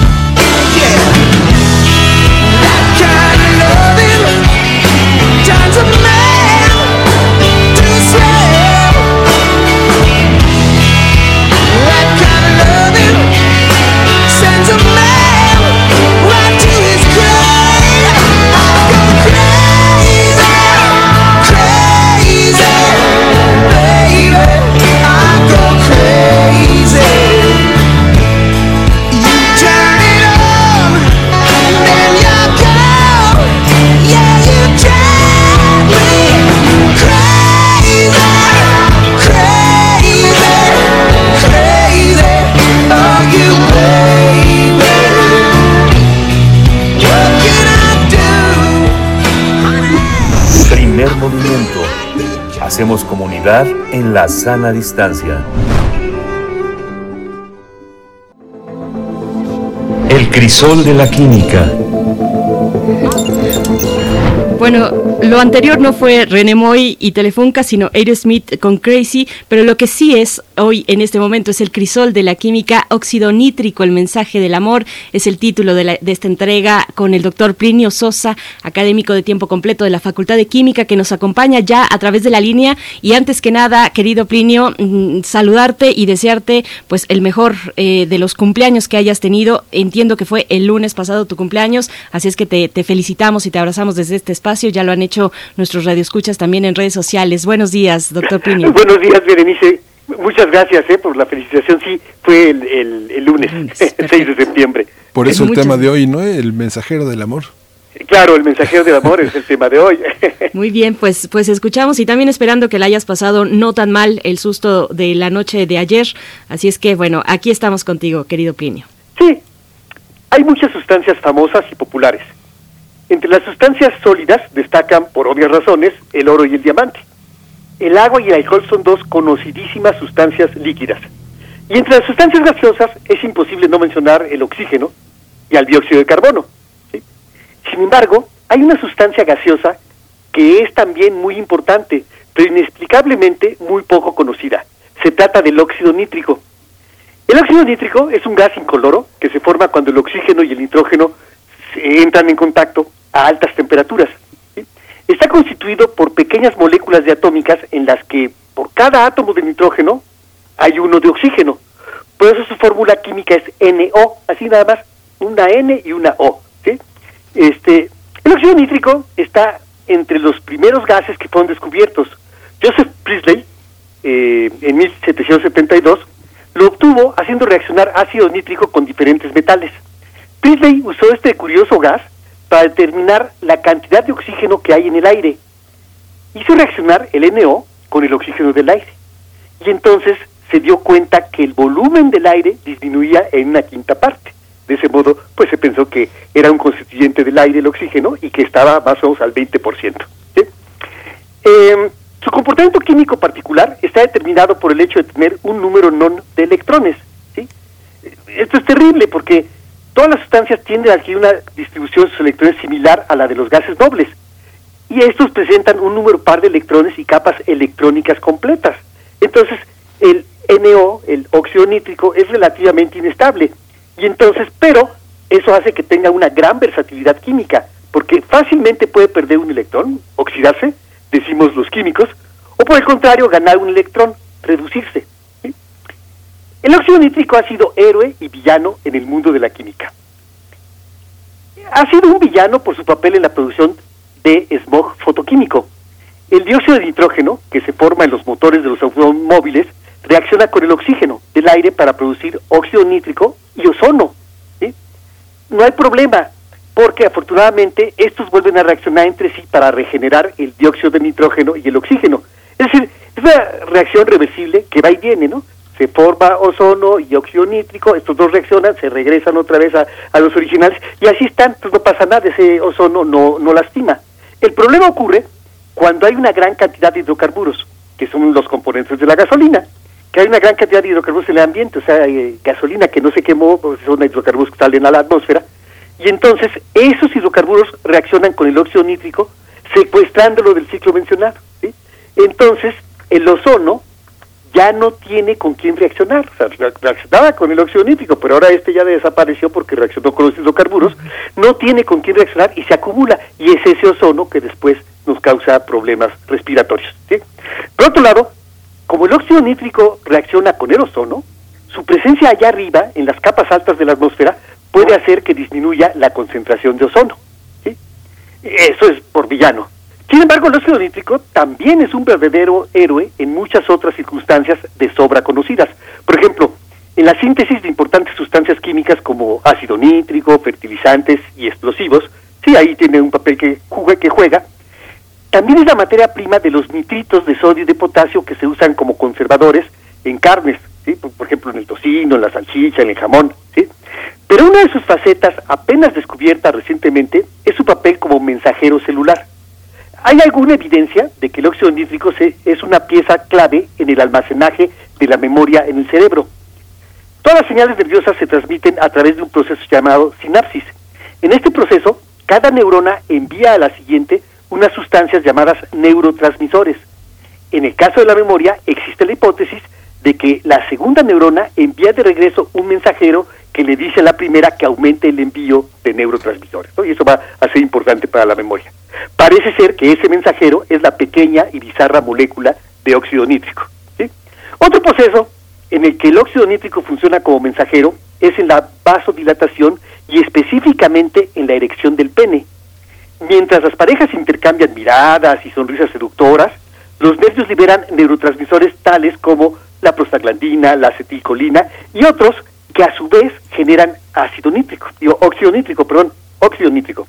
Así, mientras la pareja pasa de las miradas y las sonrisas a las caricias y los besos, el óxido nítrico se disuelve entre los músculos blandos del órgano sexual masculino. Luego, este gas despierta la enzima guanilato ciclasa, la cual induce la producción de guanosin monofosfato cíclico. Pero vamos a decirle GMP, nada más GMP, para poderlo decir aquí en radio. Este, el GMP, se encarga de relajar el músculo liso de los cuerpos cavernosos del pene. Es la tensión del músculo lo que impide que la sangre fluya. Curioso, ¿no? Contrariamente a lo que uno podría pensar, es al relajarse el músculo que se permite que la sangre fluya causando la erección. La erección termina cuando una enzima, otra, la fosfodiesterasa, degrada a GMP, haciendo que el músculo se tense de nueva cuenta.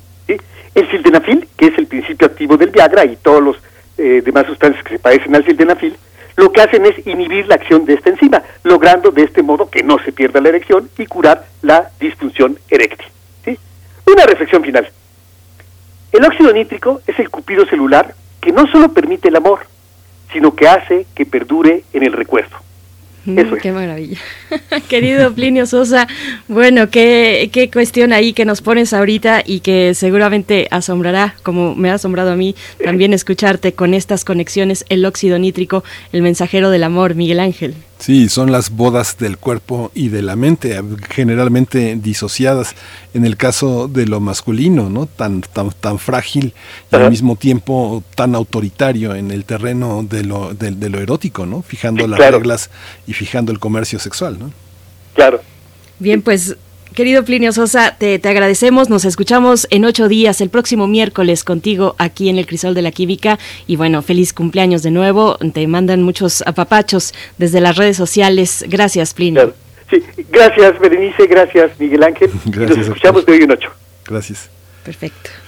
Pues ya nos vamos, vamos a ir con, vamos a, ir a despedirnos con, con, con música. Esta vez no, este va a ser, no va a ser de las curanderas, sino va a ser de Alex Soto y esta canción que se llama Lo que nosotros decimos todos los días. Gracias. Gracias, gracias a ustedes por su escucha, al equipo por este trabajo conjunto de todos los días. Mañana nos volvemos a encontrar a las 7 de la mañana, poquito después de las 7 de la mañana, si ustedes nos lo permiten. Pasen un excelente martes a curarse el susto, a sacudirse un poco el cuerpo para, para, para alejarnos de esos, pues de esos efectos después de la gran impresión que nos causó el día de ayer este sismo 7.1 en, eh, de magnitud. Pues con esto nos despedimos. Miguel Ángel, muchas gracias. Sí, haga su mochila de vida y cuídense, cuídense, cuídense todos. Esto fue primer movimiento.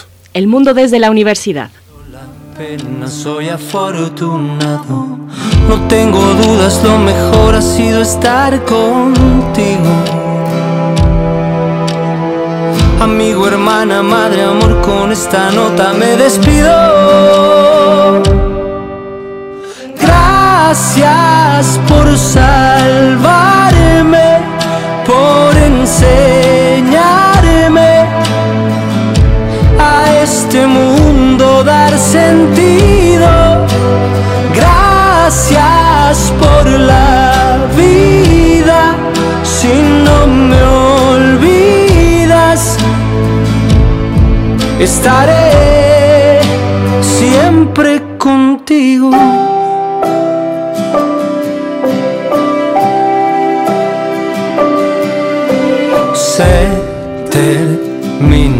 Viaje, me encantó el paisaje, tuve de todo. Alegría, amor y llanto, lo bueno y lo malo es parte del regalo, lo tengo claro. El único tesoro es lo que has entregado. No tengo dudas, lo mejor ha sido estar contigo. Amigo, hermana, madre, amor, con esta nota me despido. Gracias por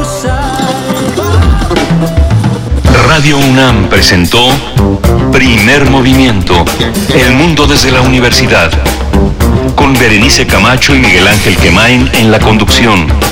Frida Saldívar y Violeta Berber, producción. Antonio Quijano y Patricia Zavala, noticias. Miriam Trejo y Rodrigo Mota, coordinadores e invitados. Tamara Quirós, redes sociales. Arturo González y Socorro Montes, operación técnica. Servicio social, Cecilia Esquivel y Roberto Rebollo. Locución, Tessa Uribe y Juan Stack. Quédate en sintonía con Radio UNAM. Experiencia sonora.